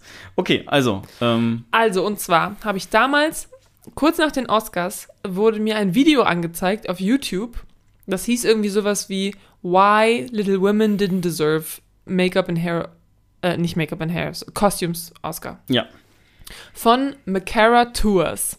Und das war das erste Video, was ich von ihr geguckt habe. Seitdem bin ich auch Abonnentin und gucke ihre Videos re regelmäßig, weil es ist ein, ist einfach, die macht so Nähvideos, aber sehr lustig. Naja, wie auch immer, auf jeden Fall redet sie halt darüber. Ist natürlich irgendwie so ein bisschen so ein Period-Drama. Das heißt, es geht halt um Kostüme von aus dem 19. Jahrhundert und nicht aus irgendeinem 19. Jahrhundert, sondern eben aus dieser Zeit, 1860 bis, bis 80, 75 oder so. Mhm. Und ähm, die, und ich finde, dieses Video kann man sich einfach, also wenn man so ein bisschen Interesse an Kostümen hat oder, oder an Filmen, dann kann man sich dieses Video eigentlich angucken, weil sie hat richtig viele Punkte, wo sie sagt, so, das ähm, wäre niemals so damals gewesen. Das ist komplett, also ähm, wie die die Haare tragen, das wäre niemals so passiert. Was für Farben die anhaben, das wäre niemals so passiert. Das ergibt überhaupt keinen Sinn. Das er, ergibt überhaupt keinen Sinn. Also so ein bisschen auch Analyse, Essay-mäßig wie dieser Mhm. Thomas Flight, ja, wollte ich auch gleich Flight, nochmal erwähnen. der, äh, der das ja mit so Visual Effects und, und, und so anderen Editing Sachen und Editing auch, und ja. so weiter Sachen macht, also mehr so äh, Technical Things, macht die das halt ähm, bei dem, also das ist ihr einziges Video, glaube ich, was mit Filmen zu tun hat. Aber das eine Video, da geht es halt darum, ähm, dass die Kostüme so nicht Mhm. wirklich Sinn ergeben. Und, ähm, und, und die bespricht nämlich auch dieses, dass eigentlich es in den Flashbacks, da ist es ja eine andere Zeitperiode. Es ist ja sieben Jahre früher. Und da haben die Leute sich auch anders gekleidet. Und das haben die aber gar nicht so wirklich benutzt. Das hätte man auch benutzen können, um dem Zuschauer auch zu zeigen, so, guck mal, es ist eine ganz andere, es ist eine ganz andere Zeit jetzt gerade. Oder auch durch die Frisuren oder so. Ich meine, klar, Amy hat einen Pony, so das ist das Einzige, was du so anders sehen kannst. Aber Mhm. ansonsten haben alle einfach nur lange Haare, die meistens auch offen sind, was man wohl auch eigentlich nie gemacht hat. Haare waren immer zusammen. Und ähm, ja, sehr interessantes Video. Ja, es war auch sehr unüblich, ähm, dass äh, ein weiblicher Charakter wie jetzt der von Saoirse Ronan ähm, kein Korsett trägt. Nee, aber zum sie hat Beispiel. Das habe ich nachgelesen. in ihrem, oh, okay. In ihrem Video sagt sie aber auch, dass sie, ähm, dass sie alles, was Saoirse Ronan macht, eigentlich vor, vorne auslässt, weil die, der Charakter ist ja so geschrieben, dass sie so ein bisschen rebellisch ist und, und gegen die Norm und so. Ja, natürlich. Ne? okay. Aber so eine Mac zum Beispiel. So eine Mac ist ja voll in der Norm und möchte eigentlich gar nicht auffallen, sondern einfach dieses Leben, was damals halt auch so Frauen propagiert wurde. Genau das wollte die haben halt, ne? Haus und Kinder und Mann und ich bin glücklich. Und die, ähm, ihre Kostüme spiegeln das aber gar nicht wider. Also wie sie sich kleidet und so weiter ist eigentlich gar nicht, also so üblich, wie es halt damals gewesen wäre. Mhm. Ja, Ja. Beispiel ich würde sagen, wir packen einen Link zu dem Video einfach in die Beschreibung mit rein. Ja, stimmt, das können wir machen. Ne? Klingt doch gut. Äh, ja, du hast gerade erwähnt hier Thomas Flight und ähm, äh, also kam ich jetzt auch noch drauf, weil äh, du von dem Video erzählt hast mit, warum Little Women diesen Oscar nicht äh, verdient hat. Mhm. Ähm, der Thomas Flight hat auch ein Video gemacht, warum Bohemian Rhapsody es nicht verdient hat, Best Editing, also besten Das hätte Schnitt ich zu jetzt auch gewinnen. gerade gesagt. Und äh, da gibt's, das habe ich letztens gesehen, gibt's Diese eine eine- Reaction drauf von John Ottman, der das damals geschnitten hat. Und es ist äh, und dann darauf, Wirklich? ja, und darauf gibt's eine Reaction von Thomas Flight, wie er das nochmal kommentiert. Also wie er diesen Ausschnitt, wo ja John mega. Ottman darauf ähm, reagiert, wie er darauf eingeht. Und ähm, was ich ein bisschen schade finde, ist, dass John Ottman das nicht ganz so ernst nimmt und das irgendwie Oh. versucht zu rechtfertigen auch. Und ich glaube, irgendwann auch mal so einen abfälligen Kommentar oder sowas sowas bringt. Ähm, und was ich halt, finde ich aber genau deshalb schade, weil Thomas Flight in dem Video nicht nur sagt, warum das Editing schlecht ist, sondern der genau sagt, so wenn wir diese ähm, Shots tauschen Ja. oder da zwei rauslassen, dann macht das, ähm, das, das Schneiden mehr Sinn, weil wenn ein Charakter jemanden anguckt oder auf jemanden zeigt und was sagt und dann aber zu völlig anderen Charakteren geschnitten wird, macht es Ja. halt, also wenn du genau drauf achtest, macht es halt einfach keinen Sinn. Ich kenne, ich weiß nur, ich kenne nur noch diese Szene, ähm, also ja genau, Bohemian Rhapsody hat damals Best Editing gewonnen und dann gibt es so eine Szene, die ist so paar Minuten oder so und ähm, da sind in, in, ich weiß nicht wie vielen Sekunden, sind da schon 30 Schnitte oder so mit ja, drin. die, wo die in dem Café sitzen, Ja. wo hier der Genau. Littlefinger-Schauspieler da ist. Genau, das ist auch die Szene, Ja. dem, anhand, wo der in dem Video erklärt, dass das halt Dann habe ich das Video ist. vielleicht sogar gesehen. Das kann sein, auch, dass ich dir das geschickt habe damals. Ich habe das damals auf jeden Fall auch geguckt und mir ist halt jetzt erst aufgefallen, dass er eine Menge andere gute Videos auch gemacht hat. ja, Ähm, genau das, ja, genau das ist die Szene. Ja. Und da gibt es äh, mehr, das kommt auch in dem Video drin vor. Ich erwähne das halt einfach extra nur, weil das nicht Wissen ist, was ich irgendwie rausgesucht habe. ja, Ähm, Ich find's- da sind mehr Schnitte drin als in Transformers The Last Night. Also in der Das Szene gibt es eine höhere Schnittfrequenz als in Transformers The Last Night. Und das Ja. ist ein Michael Bay Cut, Cut, Cut, Bam, Bam, Bam ähm, Ja. Movie. Genau, also es gibt viele, viele Leute da draußen, die so Film-Essays oder, oder nicht Film, also so, die so auf in bestimmte Richtungen irgendwie ähm, ja, spezialisiert sind, wie zum Beispiel mit Kostümen oder die irgendwie eine, eine, also die ein Händchen für so Technical Stuff haben oder so, die so gute Videos darüber machen. Und wenn ihr auch Leute kennt, dann schreibt die gerne in die Kommentare, weil ich gucke solche Videos wirklich sehr gerne. Weil ich beschäftige mich halt sehr gerne mit Filmen und Ja. mit Rev Analysen Das von ist, so ein, Filmen. das ist so ein richtiges Rabbit Hole. Alleine mit dem Kanal von Thomas Flight kannst du schon Unmengen Ja. an Stunden äh, da reinstecken, weil der das halt hauptberuflich macht auch, noch ein ich Patreon finde, es hat. ist einfach und das einfach seit drei Jahren irgendwie jede Woche ein Video raushaut. Ich finde halt zum Beispiel dieses Video mit den Kostümen, was ich jetzt, äh, was ich besprochen, was ich gerade angesprochen habe. Du machst dir halt nie Gedanken über das Kostüm. Du sitzt ja nicht im Film und bist so, oh, jetzt gucke ich mir mal die Kostüme an. Einfach so, ne? Aber es gibt so viele Punkte, ähm, wie Kostüm halt den Film bereichern kann. Und ähm, es, ich habe auch noch ein anderes Video gesehen von, von einer, die äh, bespricht den Film Emma. Das ist, ne, der ist ja ähm, Jane Austen-Film irgendwie 1800, ja, war nicht ganz so meins. weiß ich nicht genau. Ja, hätte ich jetzt auch nicht gedacht, dass das dein Film ist. Aber die bespricht halt die Kostüme da und spricht auch allgemein über, was man mit Kostümen in dem Film halt so machen kann. Und das ist nicht einfach nur, wir ziehen die Leute irgendwie an, sondern es geht halt auch um Character Development und so. Das kannst du halt alles mit Kostümen voll gut zeigen. Und das sind einfach alles so Punkte, wo man nicht so einzeln drauf achtet, aber es- ich finde es sehr interessant, wenn die so aufgedröselt sind. Selbe gilt halt auch für Editing. Editing merkst du halt auch nicht in dem, gu- also wenn es gut ist, dann, dann hilft, also das hilft dir eigentlich in dem Film. Editing soll dir eigentlich helfen und dich nicht rausziehen und, und sagen, oh, den Schnitt habe ich gerade gemerkt. Das soll ja eigentlich nicht passieren. Aber naja, Ja, ich muss sagen, ich merke das aber manchmal. Also gerade wenn so auf, auf Musik, wenn Musik mit im Hintergrund läuft und dann halt Mhm. auf die Musik geschnitten wird. Dann, ähm, das fällt mir halt auf, als wenn die einfach nur so, also Ja. gut, Ja, gutes gut, Editing fällt mir auf, schlechtes Editing kriege ich meistens nicht ganz so mit, weil es ist halt einfach schlecht bis mittelmäßig. ja, mittel, ich glaube, mittelmäßiges geht wahrscheinlich einfach nur unter. Schlechtes fällt wahrscheinlich auch auf, weil du denkst so, hä, warum, Aber ich wüsste jetzt halt nie, wann ich so wirklich richtig schlechtes Editing gesehen habe. ach, ist ja egal.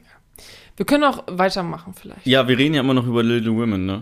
Darf ich eine under, vollkommen underrated Szene in meinen Augen von diesem Film nennen? Ja. Und zwar, das ist die, wo ich immer, wo mir immer das, das Grinsen einfach von links nach rechts übers Gesicht ansteigt. Ja, welche denn? Ähm, die ist, ah, nee, Moment, die ist Spoiler? relativ gegen Ende.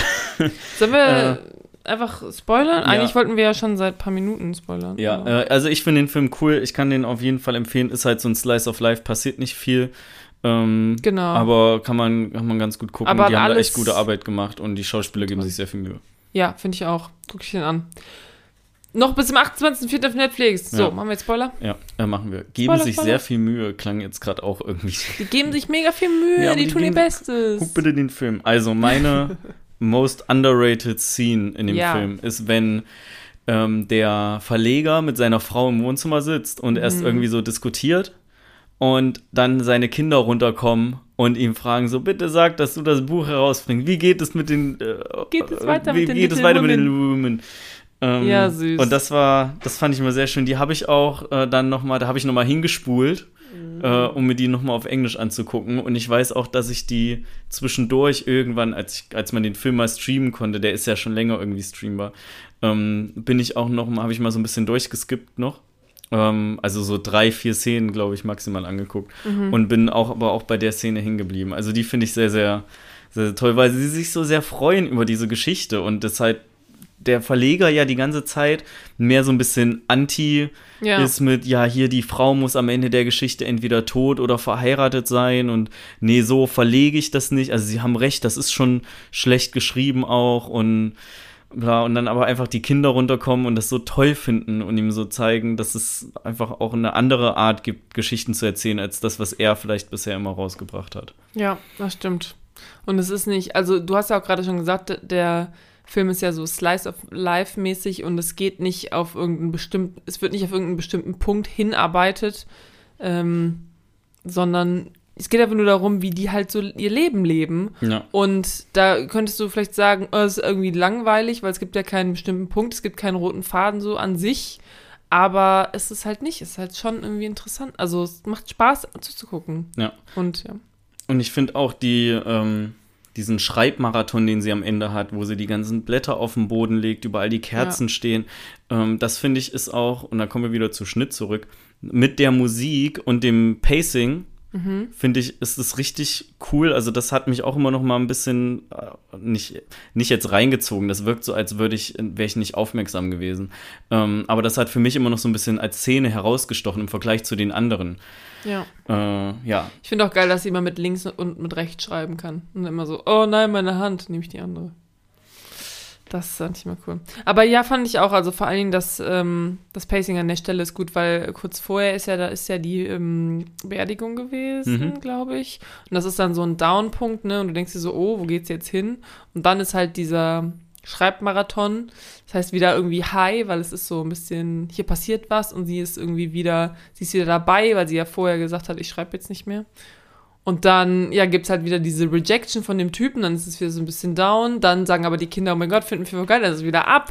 Dann kommt dieser Frederick vorbei und sie sagt aber nichts, dann ist wieder down. Also es ist so ein bisschen, du wirst immer so bei der Stange gehalten, auf jeden Fall. Ja, ähm, ja, auch die Szene, wo sie dann so dem Frederick nacheifert oder Ja. so hin, nicht nacheifert, hinterherfahren oder so, die ist auch sehr, da hatte Ja. ich im Kino auch schon so ein, so ein Dauergrinsen, weil das ja dieses gezwungene, reingeschriebene Ende ist, Ja, was der Verleger unbedingt haben möchte und ja in Wirklichkeit nicht so passiert, aber es ist halt trotzdem schön, also in dem Moment ich habe auch überlegt, zieht also dich das ja nicht runter. Ich, ähm, ich habe in dem Moment, also, es ist ja so, dieser Frederick kommt vorbei und dann essen die da und man merkt so, er findet sie voll toll. Ja. Und man weiß aber ja auch, sie findet ihn auch voll toll, ne? Und dann geht er halt raus und dann sagt sie ja, dann ist quasi Schnitt und sie sagt zum, und der Verleger sagt dann so, ja, und jetzt? Wen hat sie jetzt geheiratet? Und sie so, ja, keinen von beiden. Der ist einfach dann wieder gegangen. Und in dem Moment war ich auch so, das finde ich jetzt doof. Das finde ich jetzt irgendwie, das fühlt sich jetzt blöd für mich an, das ist irgendwie nicht so Happy End-mäßig Stimmung. Aber das lag nur daran, dass sie das vorher halt so aufgebauscht und aufgebaut haben, dass der halt zu denen nach Hause kommt, weil er diese toll findet. Man merkt, sie findet ihn auch toll und beide finden sich gegenseitig toll, aber finden sich nicht. Und das hätten sie ja auch einfach, wenn sie das nicht so dargestellt hätten, wäre ich auch vollkommen damit in Ordnung gewesen, wenn sie am Ende keinen Mann gehabt, also weißt du so.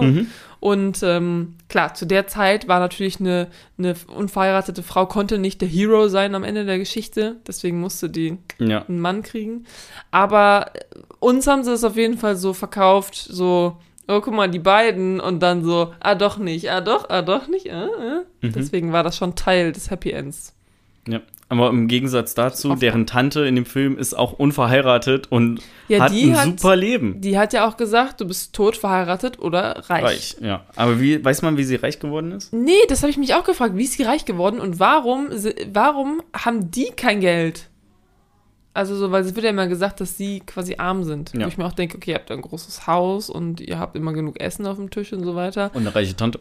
Und eine reiche Tante. Aber ähm, ja, wir können ja so ein bisschen mal über die einzelnen Charaktere reden und ihre einzelnen Persönlichkeiten so ein bisschen. Ja, bitte.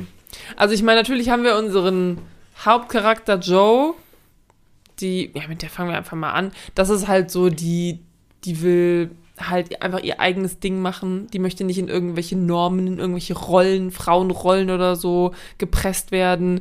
Die ist so ein, ähm, wie nennt man das, wenn die so, die so ein bisschen boymäßig drauf, also was heißt, einfach wilder und Sie verkörpert nicht das typische Frauenbild.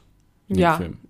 ja, genau. Aber sie ist genau, sie ist auch sehr so freiheitsliebend, will nicht irgendwie in der Ehe gefangen sein oder so. Ist sich sowieso klar, dass sie niemals irgendwie heiratet, einfach nur damit sie dann Geld hat oder sowas. Das kommt Mhm. für sie gar nicht in Frage. Und was mir aufgefallen ist, dass ihre Schwestern, also vor allen Dingen, also bei Beth ist es mir nicht wirklich aufgefallen, die ist ja dann auch irgendwann, ja, leider ähm, verstirbt sie ja. Aber vor allen Dingen, also bei, bei Amy ganz doll und auch bei Meg ist mir aufgefallen, dass die beide so die, das Approval von Joe brauchen. Also Meg zum Beispiel, das eine Szene habe ich mir aufgeschrieben, die sind ja auf diesem Ball, äh, auf diesem De Debütantenball Mhm. Ist Mac ja und dann ist Lori da ja auf einmal auch. Und dann ist Mac halt, und dann sagt Lori so, hä, Mac, du hast dich hier voll verkleidet und bist voll so, bist voll unauthentisch und so weiter. Und Mac will aber ja eigentlich dieses Leben und sagt aber trotzdem zu Lori so, ja, aber sag das Joe nicht. So, bitte sag nichts davon Joe. Einfach nur, weil sie nicht möchte, dass Joe von ihr denkt, so, sie ist voll unauthentisch und verkauft sich und, und presst sich selber in diese Rolle, obwohl Mac ja diese Rolle sein möchte. Ne, das ist ja auch okay. Und Mac sagt auch am Ende irgendwann, die Träume von anderen sind auch valid und, ähm, und erstrebenswert, auch wenn es nicht deine Träume sind. Und ich finde, das ist schon irgendwie ein wichtiges Ding, dass es halt diese Frauenrolle gibt. Und es ist okay, wenn du da nicht rein möchtest, so wie Joe. Aber es ist auch okay, wenn das genau dein Ding ist, wie für Mac. So. Ich weiß nicht. Hast du noch was zu Joe zu sagen? Nee, nee, nee, alles okay. gut. Und ich finde auch sehr interessant, dass die alle so eine andere kreative, also Joe ist halt so, die, die schreibt gerne Geschichten, Amy ist so, die malt gerne, äh, Beth spielt gerne Klavier und ich glaube, Meg ist Schauspieler, also schauspielert gerne. Da wird immer gesagt, Meg, du solltest Schauspielerin werden und so weiter. Ja, Joe, aber Joe sagt das oft. Also, das so ist in- so in das Vierte, was übrig bleibt. Genau, aber in Wirklichkeit verfolgt sie das ja noch am wenigsten im Vergleich Ja. zu allen anderen. Das stimmt. Ich meine, sie ist ja auch die Älteste. Das heißt, vielleicht hat sie am wenigsten Freizeit, weil sie schon mehr helfen muss oder mehr auf Männersuche ist oder so. Ja, also in meinen Augen ist sie im, im größten Teil, während alle anderen sich noch mehr so für äh, Klavier, ähm, Schreiben etc. interessieren, äh, ist sie so interessiert daran, einen Mann zu finden, um Ja. Kinder zu kriegen und eine Familie zu gründen. Genau. Aber sie ist halt auch so eine, sie möchte nicht, ähm, also sie heiratet ja dann auch diesen Typen, der super arm ist, eigentlich auch. Also sie heiratet nicht für Geld, sondern auch für Liebe. So, Mhm. sie möchte schon dieses Liebe-Ding haben, aber sie möchte dieses Familien, Familiending. Genau, und dann haben wir, ähm, genau, das ist Mac. Ich würde sagen, da haben wir jetzt auch viel schon drüber geredet, dass sie ist halt sehr so auch pflichtbewusst und homey. Also nicht, äh, nicht, nicht homey in dem Sinne, sondern äh, häuslich. Ja. Häuslich, das meinte Ja. ich. So, und dann haben wir natürlich noch Amy. Und Beth haben wir auch noch. Machen wir erst Amy. Amy ist die jüngste und Amy ist sich sehr krass darüber bewusst, dass sie diejenige sein wird, die reich heiratet, nicht für Liebe, sondern für das Geld. Weil sie, ne, wie ich vorhin schon gesagt habe, die Szene, die ich ganz toll finde, ist, ne, habe ich ja vorhin schon gesagt, ähm, wo sie diese tolle Rede hält über diese Marriage is an economic proposition und so weiter. Und ihr wird ja auch immer von Tante Marge gesagt, du bist hier der letzte, die letzte Rettung von dieser Familie, ja, weil Joe ist ein hoffnungsloser Fall, Beth ist sowieso bald tot und Mac hat hier irgend so einen armen Schlucker geheiratet. Du musst alles hängt an dir. Und Amy ist halt auch die Jüngste. Und ich finde auch diesen Konflikt, sorry, ich monologisiere hier voll Mach rum, gerne ne? weiter, ich weiß, was ich sagen möchte. Ich, äh, ich finde auch diesen Konflikt zwischen Joe und Amy total interessant, weil Joe halt auch die ganze Zeit sagt so, ja, Amy schafft es irgendwie immer, sich aus diesen un unangenehmen Situationen rauszuwenden, ne, weil die zum Beispiel nicht nach Hause fährt, als Beth krank ist und so Mhm. weiter, ne, weil Beth es nicht möchte. Und ähm, ja, Joe hat immer das Gefühl, Amy wird irgendwie so bevorzugt, aber Amy auf der anderen Seite hat das Gefühl, so die, die Erwartungen der ganzen Familie liegen so auf ihr und die Zukunft der Familie liegt auf ihr, weil Tante Marge sagt ihr das halt auch die ganze Zeit und es ist die ganze Zeit, beide denken voneinander irgendwie so, du hast es viel einfacher als ich, weil Amy ja einfach sagt so, ja, Joe kann einfach rausgehen, machen, was sie will. Ähm, aber ja, Joe ist halt, passt nicht in dieses Bild rein, das macht ihr halt Probleme. Amy passt in dieses Bild rein, aber wird halt auch so ein bisschen da reingepresst und fühlt sich halt sehr verantwortungsbewusst deswegen. Ja, aber sie ist auch von allen Vieren am selbstbewusstesten, finde ich. Mm, ich glaube, sie weiß am wei also, ich glaube, sie weiß am meisten, was sie wirklich ja, möchte so und was sie zu erwarten ja. hat. Und am zielstrebigsten ich meine, ja, sie hatte dieses tolle Zitat, I wanna be great or nothing. Ja. Tolles Zitat. Ähm, das sagt sie auch in dieser Szene.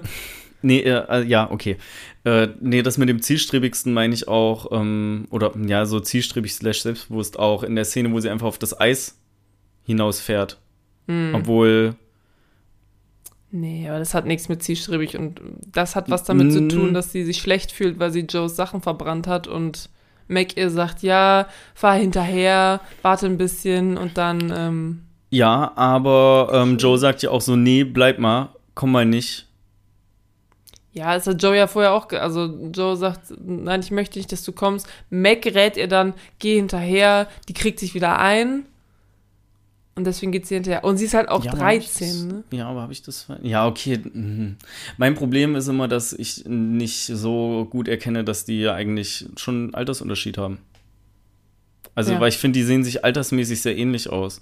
Äh, oder sehen sehr ähnlich aus. Und auch die, ja. dass die Kostüme sich nicht so wandeln, hat, ähm, hat ein bisschen auch dafür gesorgt, dass ich so zeitsprungmäßig ja. leicht durcheinander kam, obwohl ich den Film schon gesehen hatte.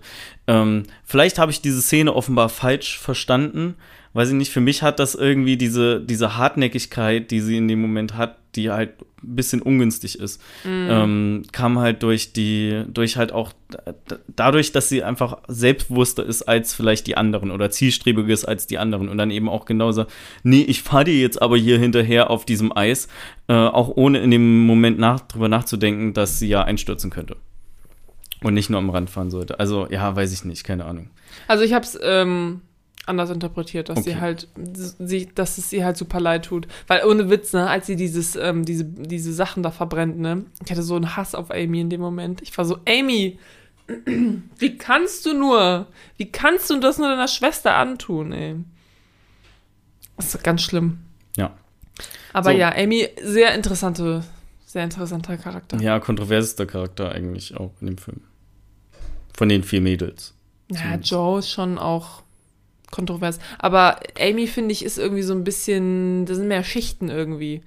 Also bei Joe ist irgendwie ziemlich klar, die ist einfach so Rebell irgendwie. Die will so nicht in die Norm. Aber bei Amy ist es so, und erst denkst du so, oh, Amy ist so, will so High Society sein, aber dann ist da drunter halt die Schicht, dass sie sich halt ähm, fühlt, für ihre Fa Familie verantwortlich fühlt und dass sie eigentlich auch nur Joe auch gefallen will irgendwie. Also so ein bisschen. Ja, aber also Joe ist ja als Hauptcharakter äh, oder Hauptcharakterin in dem Moment äh, ja so geschrieben, dass du als Zuschauer auf ihrer Seite bist. Ach, das meinst du? Ja. Ach so, ach so. Ja, ja, ja, ja, das stimmt.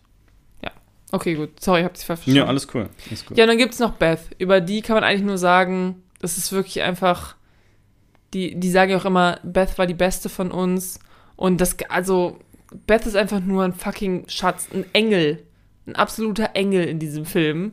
Die ist ruhig und nett und ähm, ja, nicht vorlaut wie Amy oder so. Die ist begabt, die ist hilfsbereit, die ist loyal, die ist alles, alles, was gut ist und so ein bisschen halt auch so der Ankerpunkt der Familie, einfach nur weil sie auch diese Krankheit hat und so mhm. weiter.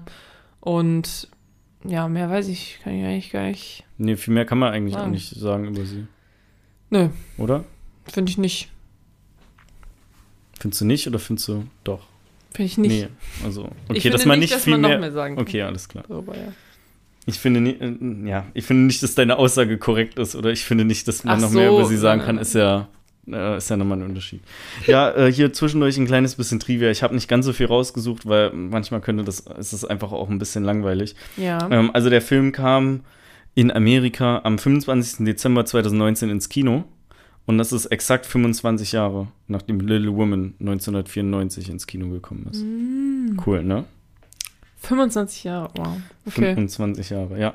Und ähm, Greta Gerwig war schwanger, während der Film gedreht wurde. Das wurde bei den Oscars noch erwähnt, ne? Ja. Ähm, und dass sie irgendwie äh, 48 Stunden, nachdem so der Rough Edit durch war, äh, sie einfach ihr Kind dann gebärt hat. Ja. Was einfach krasses Timing ist. Also die Frau hat ihren Körper echt unter Kontrolle anscheinend. Die ist ja äh, zusammen mit dem Noah Baumberg, Ja, hier Marriage der Story. Marriage Story gemacht, auch in demselben Jahr, ne, Ja. 2019 auch. Und war ja auch mit dem bei den Oscars.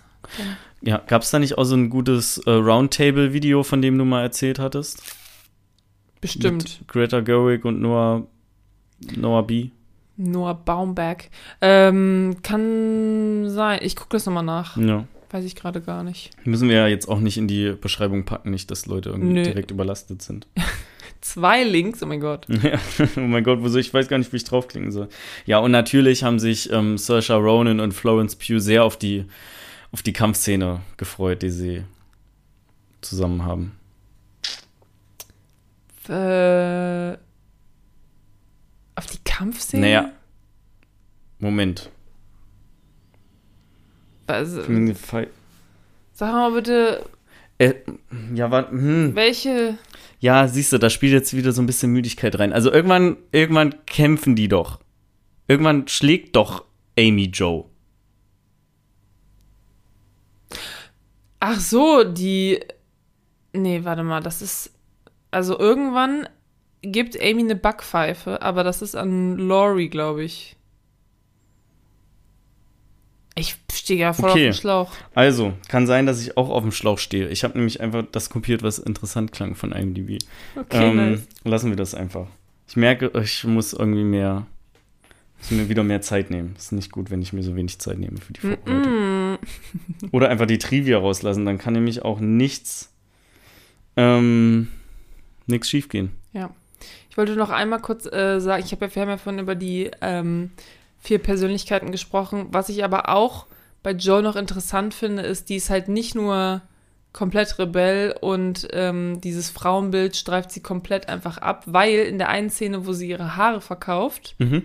sie ja nachher weint sie ja nachts, weil wegen ihrer Haare. Und da merkt man noch mal wieder, dass es das, ähm, ja, dass sie da doch noch nicht ganz. Haare ist ja so ein sehr ne, weibliches Ding, irgendwie so lange Haare war so ein. Ist natürlich auch immer noch so ein Frauending irgendwie. Und ich glaube, da merkt sie so, okay, ich bin noch nicht komplett frei von diesem Frauenbild irgendwie. Ja. Und ähm, ja, sie ist da, sie ist da noch nicht komplett raus. Ja. Also ich muss sagen, obwohl ähm, der Film auch bewusst ja so geschrieben ist, dass du halt auf der Seite von Joe bist. Ähm, ich hab, mag sie von allen Charakteren in dem Film auch am meisten, also so von der Persönlichkeit her. Ähm, es ist der erste Film, den ich mit Saoirse Ronan geguckt habe, glaube ich. Saoirse Ronan. Ich spreche selber ihren Namen falsch aus und ich kann dieses Lied auswendig. ähm, und ja, also irgendwie im Vergleich zu, zu den, zu ihren Schwestern würde ich sagen, dass sie noch am ehesten die Person ist, mit der ich befreundet sein könnte. Sie ist ja auch total der Mittelpunkt dieser Familie. Ja, Also, wie gesagt, auch alle wollen ihr gefallen so. Und das finde ich auch super interessant, weil sie ist vor allen Dingen in den, in den ähm, Rückblenden ist sie immer so der Mittelpunkt. Sie ist immer so die, die immer mega Energie hat. Sie schreibt die Stücke, also wenn die machen ja irgendwie immer zu Weihnachten, machen sie ja so, St- so Theaterstücke. Sie schreibt das und sie, sie führt so die Regie und ist einfach so das Herz der Familie, also irgendwie die, die Power der Familie so ein bisschen. Und dann später ist es ja so, dass ähm, Meg ist dann verheiratet, Beth ist tot, Amy ist auch verheiratet und alle haben so ihre eigenen Leben und du hast einmal das Gefühl, das ist kurz bevor sie halt mit ihrer Mutter redet und auch dieses, ich habe mir ganz viele Zitate in diesem Film aufgeschrieben. Ähm, sie sagt dann, I want to be loved, sagt Joe, weil sie ist ja dann mega traurig, weil ihre Schwester gestorben ist und sie ist dann hinterfragt auch ihre Entscheidung, als sie damals Laurie nicht geheiratet hat, ne? Und sagt dann halt auch so, ja, I want to be loved. Und du hast so ein bisschen das Gefühl, dass ihre ganzen Prinzipien, ne, so, ich bin dagegen und ich möchte nicht hier in diese Hochzeit gezwungen werden und bla bla bla, dass sie das so ein bisschen in so eine Sackgasse geführt haben, aber ja nur temporär, danach geht's ja wieder gut weiter, aber ich finde diesen Kontrast so krass zwischen, früher war sie halt so das Leben und der Mittelpunkt von der Familie und jetzt ist sie so ein bisschen einsam und alleine und deswegen hinterfragt sie auf einmal auch wie gesagt, ne, ihre Prinzipien und wonach sie halt die ganze Zeit lebt und ist dann so, vielleicht sollte ich Laurie doch noch heiraten. Und ihre Mutter ist so, ähm, aber liebst du ihn? Und sie so, nee, eigentlich nicht. Und die Mutter so, ja, dann doch, solltest du es nicht machen.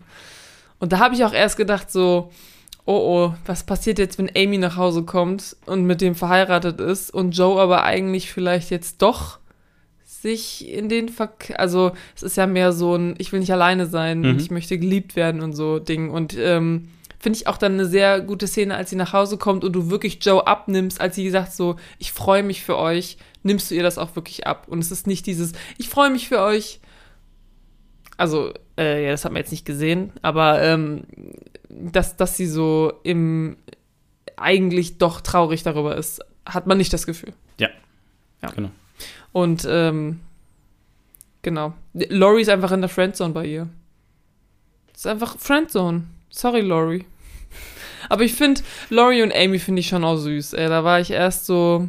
Das ist ja auch so ein Hin und Her, ne? Dass Lori sagt ja dann so, Amy, du solltest Frederick nicht heiraten. Und Amy so, ja, muss ich aber. So, es führt kein Weg dran vorbei. Und dann Lori so, ja, heirate mich. Und Amy so, nein, ich will nicht schon wieder im Schatten von Joe stehen und so weiter. Und dann sagt sie aber dem Frederick, er kann sie nicht heiraten. Dann ist Lori aber schon weg. Dann kommt und dann am Ende sind sie oh, happy zusammen. Ja. Ähm, Hast du eigentlich das Buch gelesen? ja, das also ich meine, das Buch auf Deutsch heißt Betty und ihre Schwestern. Mhm. Ne? Und ich fand das so lustig. Ich habe mir Little Women angeguckt und ich war so, warte mal, wieder, die stirbt doch gleich, oder? das, ich, die Geschichte kenne ich doch. Und dann irgendwann ist mir aufgefallen, dass Little Women auf Deutsch Betty und ihre Schwestern ist. Also, der Film heißt nicht so, das Buch heißt so. Der Film wird auf Deutsch nicht übersetzt. Der Film. Ach so, nee, nee, ja. Genau, das Buch. Das Buch Ja. auf Deutsch heißt, meine ich, Betty und ihre Schwestern. Also ich habe auf jeden Fall ein Buch gelesen damals, das hieß Betty und ihre Schwestern. Und das war sehr nah an dieser Geschichte. Wenn ich mich richtig erinnere. Ja, ähm, ich bin auch der Meinung, dass ich irgendwo gelesen habe, dass das Buch ähm, ähm, in Deutschland auch unter Betty und ihre Schwestern rausgekommen ist. Ich finde es leider gerade nicht. Äh, die Regie findet das leider gerade nicht. Ähm, Ja, ich habe es gelesen, aber da war ich, ein- da war ich ein Kind. Ja. Da kann ich mich nicht mehr dran erinnern. Ich weiß nur noch, dass ich es ähm, bisschen langweilig fand. ah, Weil es passiert halt einfach nicht viel. Ja. Es ist halt wirklich so ein Slice of Life-Ding. Und das ist einfach heutzutage, wenn du so ein Harry Potter oder so hast, ähm, dann ist es halt so ein bisschen langweilig irgendwie. wusstest du, dass Call Me By Your Name auch auf einer Buchvorlage basiert? Mhm. Aber kein Kinderbuch. Nee, nee, kein Kind, schon klar, dass es kein Ja. Kinderbuch ist. Aber das Buch wurde, äh, also entweder ist es Zufall, dass das Filmplakat einfach genau das gleiche Cover hat wie das Buch, oder das Buch wurde nochmal neu gepresst oder gedruckt, nicht gepresst und mit dem Zweite. Filmplakat rausgebracht. Das zweite. Dachte ich mir auch so. Ähm, ich glaube, das Buch heißt. Doch, ja, doch. Das Buch heißt Call Me By Your Name. Ja, ja, ja, ja. Stimmt. Ja, ähm, ich glaube, ich habe alles gesagt, was ich Ja, sagen ich habe auch alles gesagt. Heißt deshalb eigentlich dein Username Call Me Becky? Nein, Okay, verdammt. das, äh, ich habe den Film ja erst letztes Jahr gesehen zum ersten Mal. ja, okay. Aber kann ja sein, dass du, weil du den Namen so cool fandest, als er damals rausgekommen ist, dass du deshalb deinen Usernamen so. Nee, Call Becky habe ich schon seit, ähm, den Usernamen habe ich schon sehr lange. Okay. Nicht auf allen Plattformen, aber auf manchen. Ich habe Ja. immer so einen Mix von allem. Ja, Ja. sehr schön. Ja, dann bin ich fertig. Ich bin auch fertig. Schön. Ähm, auch mit, den, mit der Ausdauer hier. Ja, Ich brauche frische Luft. tut mir leid. Ich habe äh, sehr viel geredet hier. Ähm, Nein, ich finde das auch auch. sehr, ich finde das auch sehr schön, weil ich war mir vorher der Aufnahme schon sicher, dass ähm, du eine nice Charakteranalyse vorbereitet hast, mit der ich natürlich nicht dienen kann. äh, deswegen, ähm, ich fand das sehr, sehr, sehr, sehr schön. Ja, also ich finde, es ist ein sehr schöner Film, sehr schön gemacht und ähm, macht Spaß, den zu gucken. Guckt euch den an, Ja, wenn ihr das noch nicht getan würde habt. ich auch sagen. Ja, gut. Dann würde ich sagen, wir labern nicht mehr lange rum. Vielen Dank für die Aufmerksamkeit. Ja, vielen Dank. Vielen Dank, dass ihr so lange hier durchgehalten habt. Und dann hören wir uns nächstes, nächste Folge, unsere Jubiläumsfolge, Ja, zwei also Jahre in- Wenn Quatschkino. in zwei Wochen auf Ostersonntag nicht Folge 50 rauskommt, dann liegt das daran, dass wir einfach wirklich keinen Film gefunden haben, wo wir finden, dass der es worthy ist, in Folge 50 besprochen zu werden. Ja, stimmt. Ah, ich, Ich mein, glaube, Wenn man so eine größere Fanbase hätte als wir, könnten wir auch sagen, wir machen so eine QA-Runde. so, Aber es, wir können halt auch nicht äh, zulassen, dass Erik irgendwie 30 Fragen einschickt. ist ja nur Erik und Oskar und und und, Und äh, Julian. Und ja, genau, so ein paar Leute. Und die Leute schicken uns einfach. Also, es sind schon mehr so. Das wäre ist jetzt echt fies, wenn wir das, das so. sind die Leute, die sich halt regelmäßig bei uns melden mit irgendwelchen Kommentaren zu den zu den äh, Filmen. Ich meine jetzt nicht, dass es nicht die ein, das, ist, das sind nicht die einzigen Leute, die unsere Folgen hören. Das sind die einzigen, die regelmäßig mit uns interagieren Okay. wegen der Folgen. okay. So, ich zum Beispiel höre ja auch viele, ähm, viele Podcasts, aber schreibe denen nicht jedes Mal eine Frage, wenn die so eine Fragerunde machen, Mhm. sondern bin nur so passiver. Ich höre mir das an, aber ich ist mir egal, was ihr sonst macht. Ja. Ja, also Ja. vielen Dank fürs Anhören. Wieder eine Monsterfolge hier rausgehauen. Aber wir hatten ja auch viel, viele Themen heute, viele einzelne Themen zu besprechen. Ja. Und ähm, ja, für, für nächstes Mal den Film, den müssen wir uns jetzt noch aussuchen. Die müssen wir noch drehen.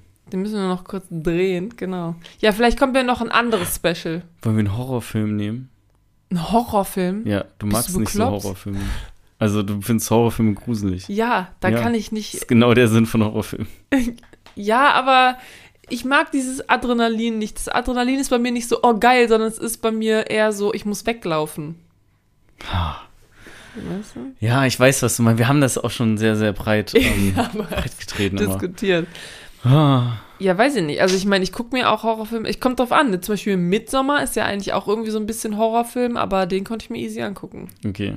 Aber der ist auch nicht wirklich so Jumpscary-mäßig und so. Hast du eigentlich Don't Breathe geguckt? Don't Breathe? Ja. Meinst du Quiet Place? Nee, Dann, Different Movie. nee. mhm. Okay. Äh, ja, ist egal, wir werden wahrscheinlich keinen Horrorfilm besprechen. Und was wir raussuchen, ähm, äh, irgendwas finden wir schon. Alles klar. Amen. Ja. Tschüss. Tschüss. Bis nächstes Mal.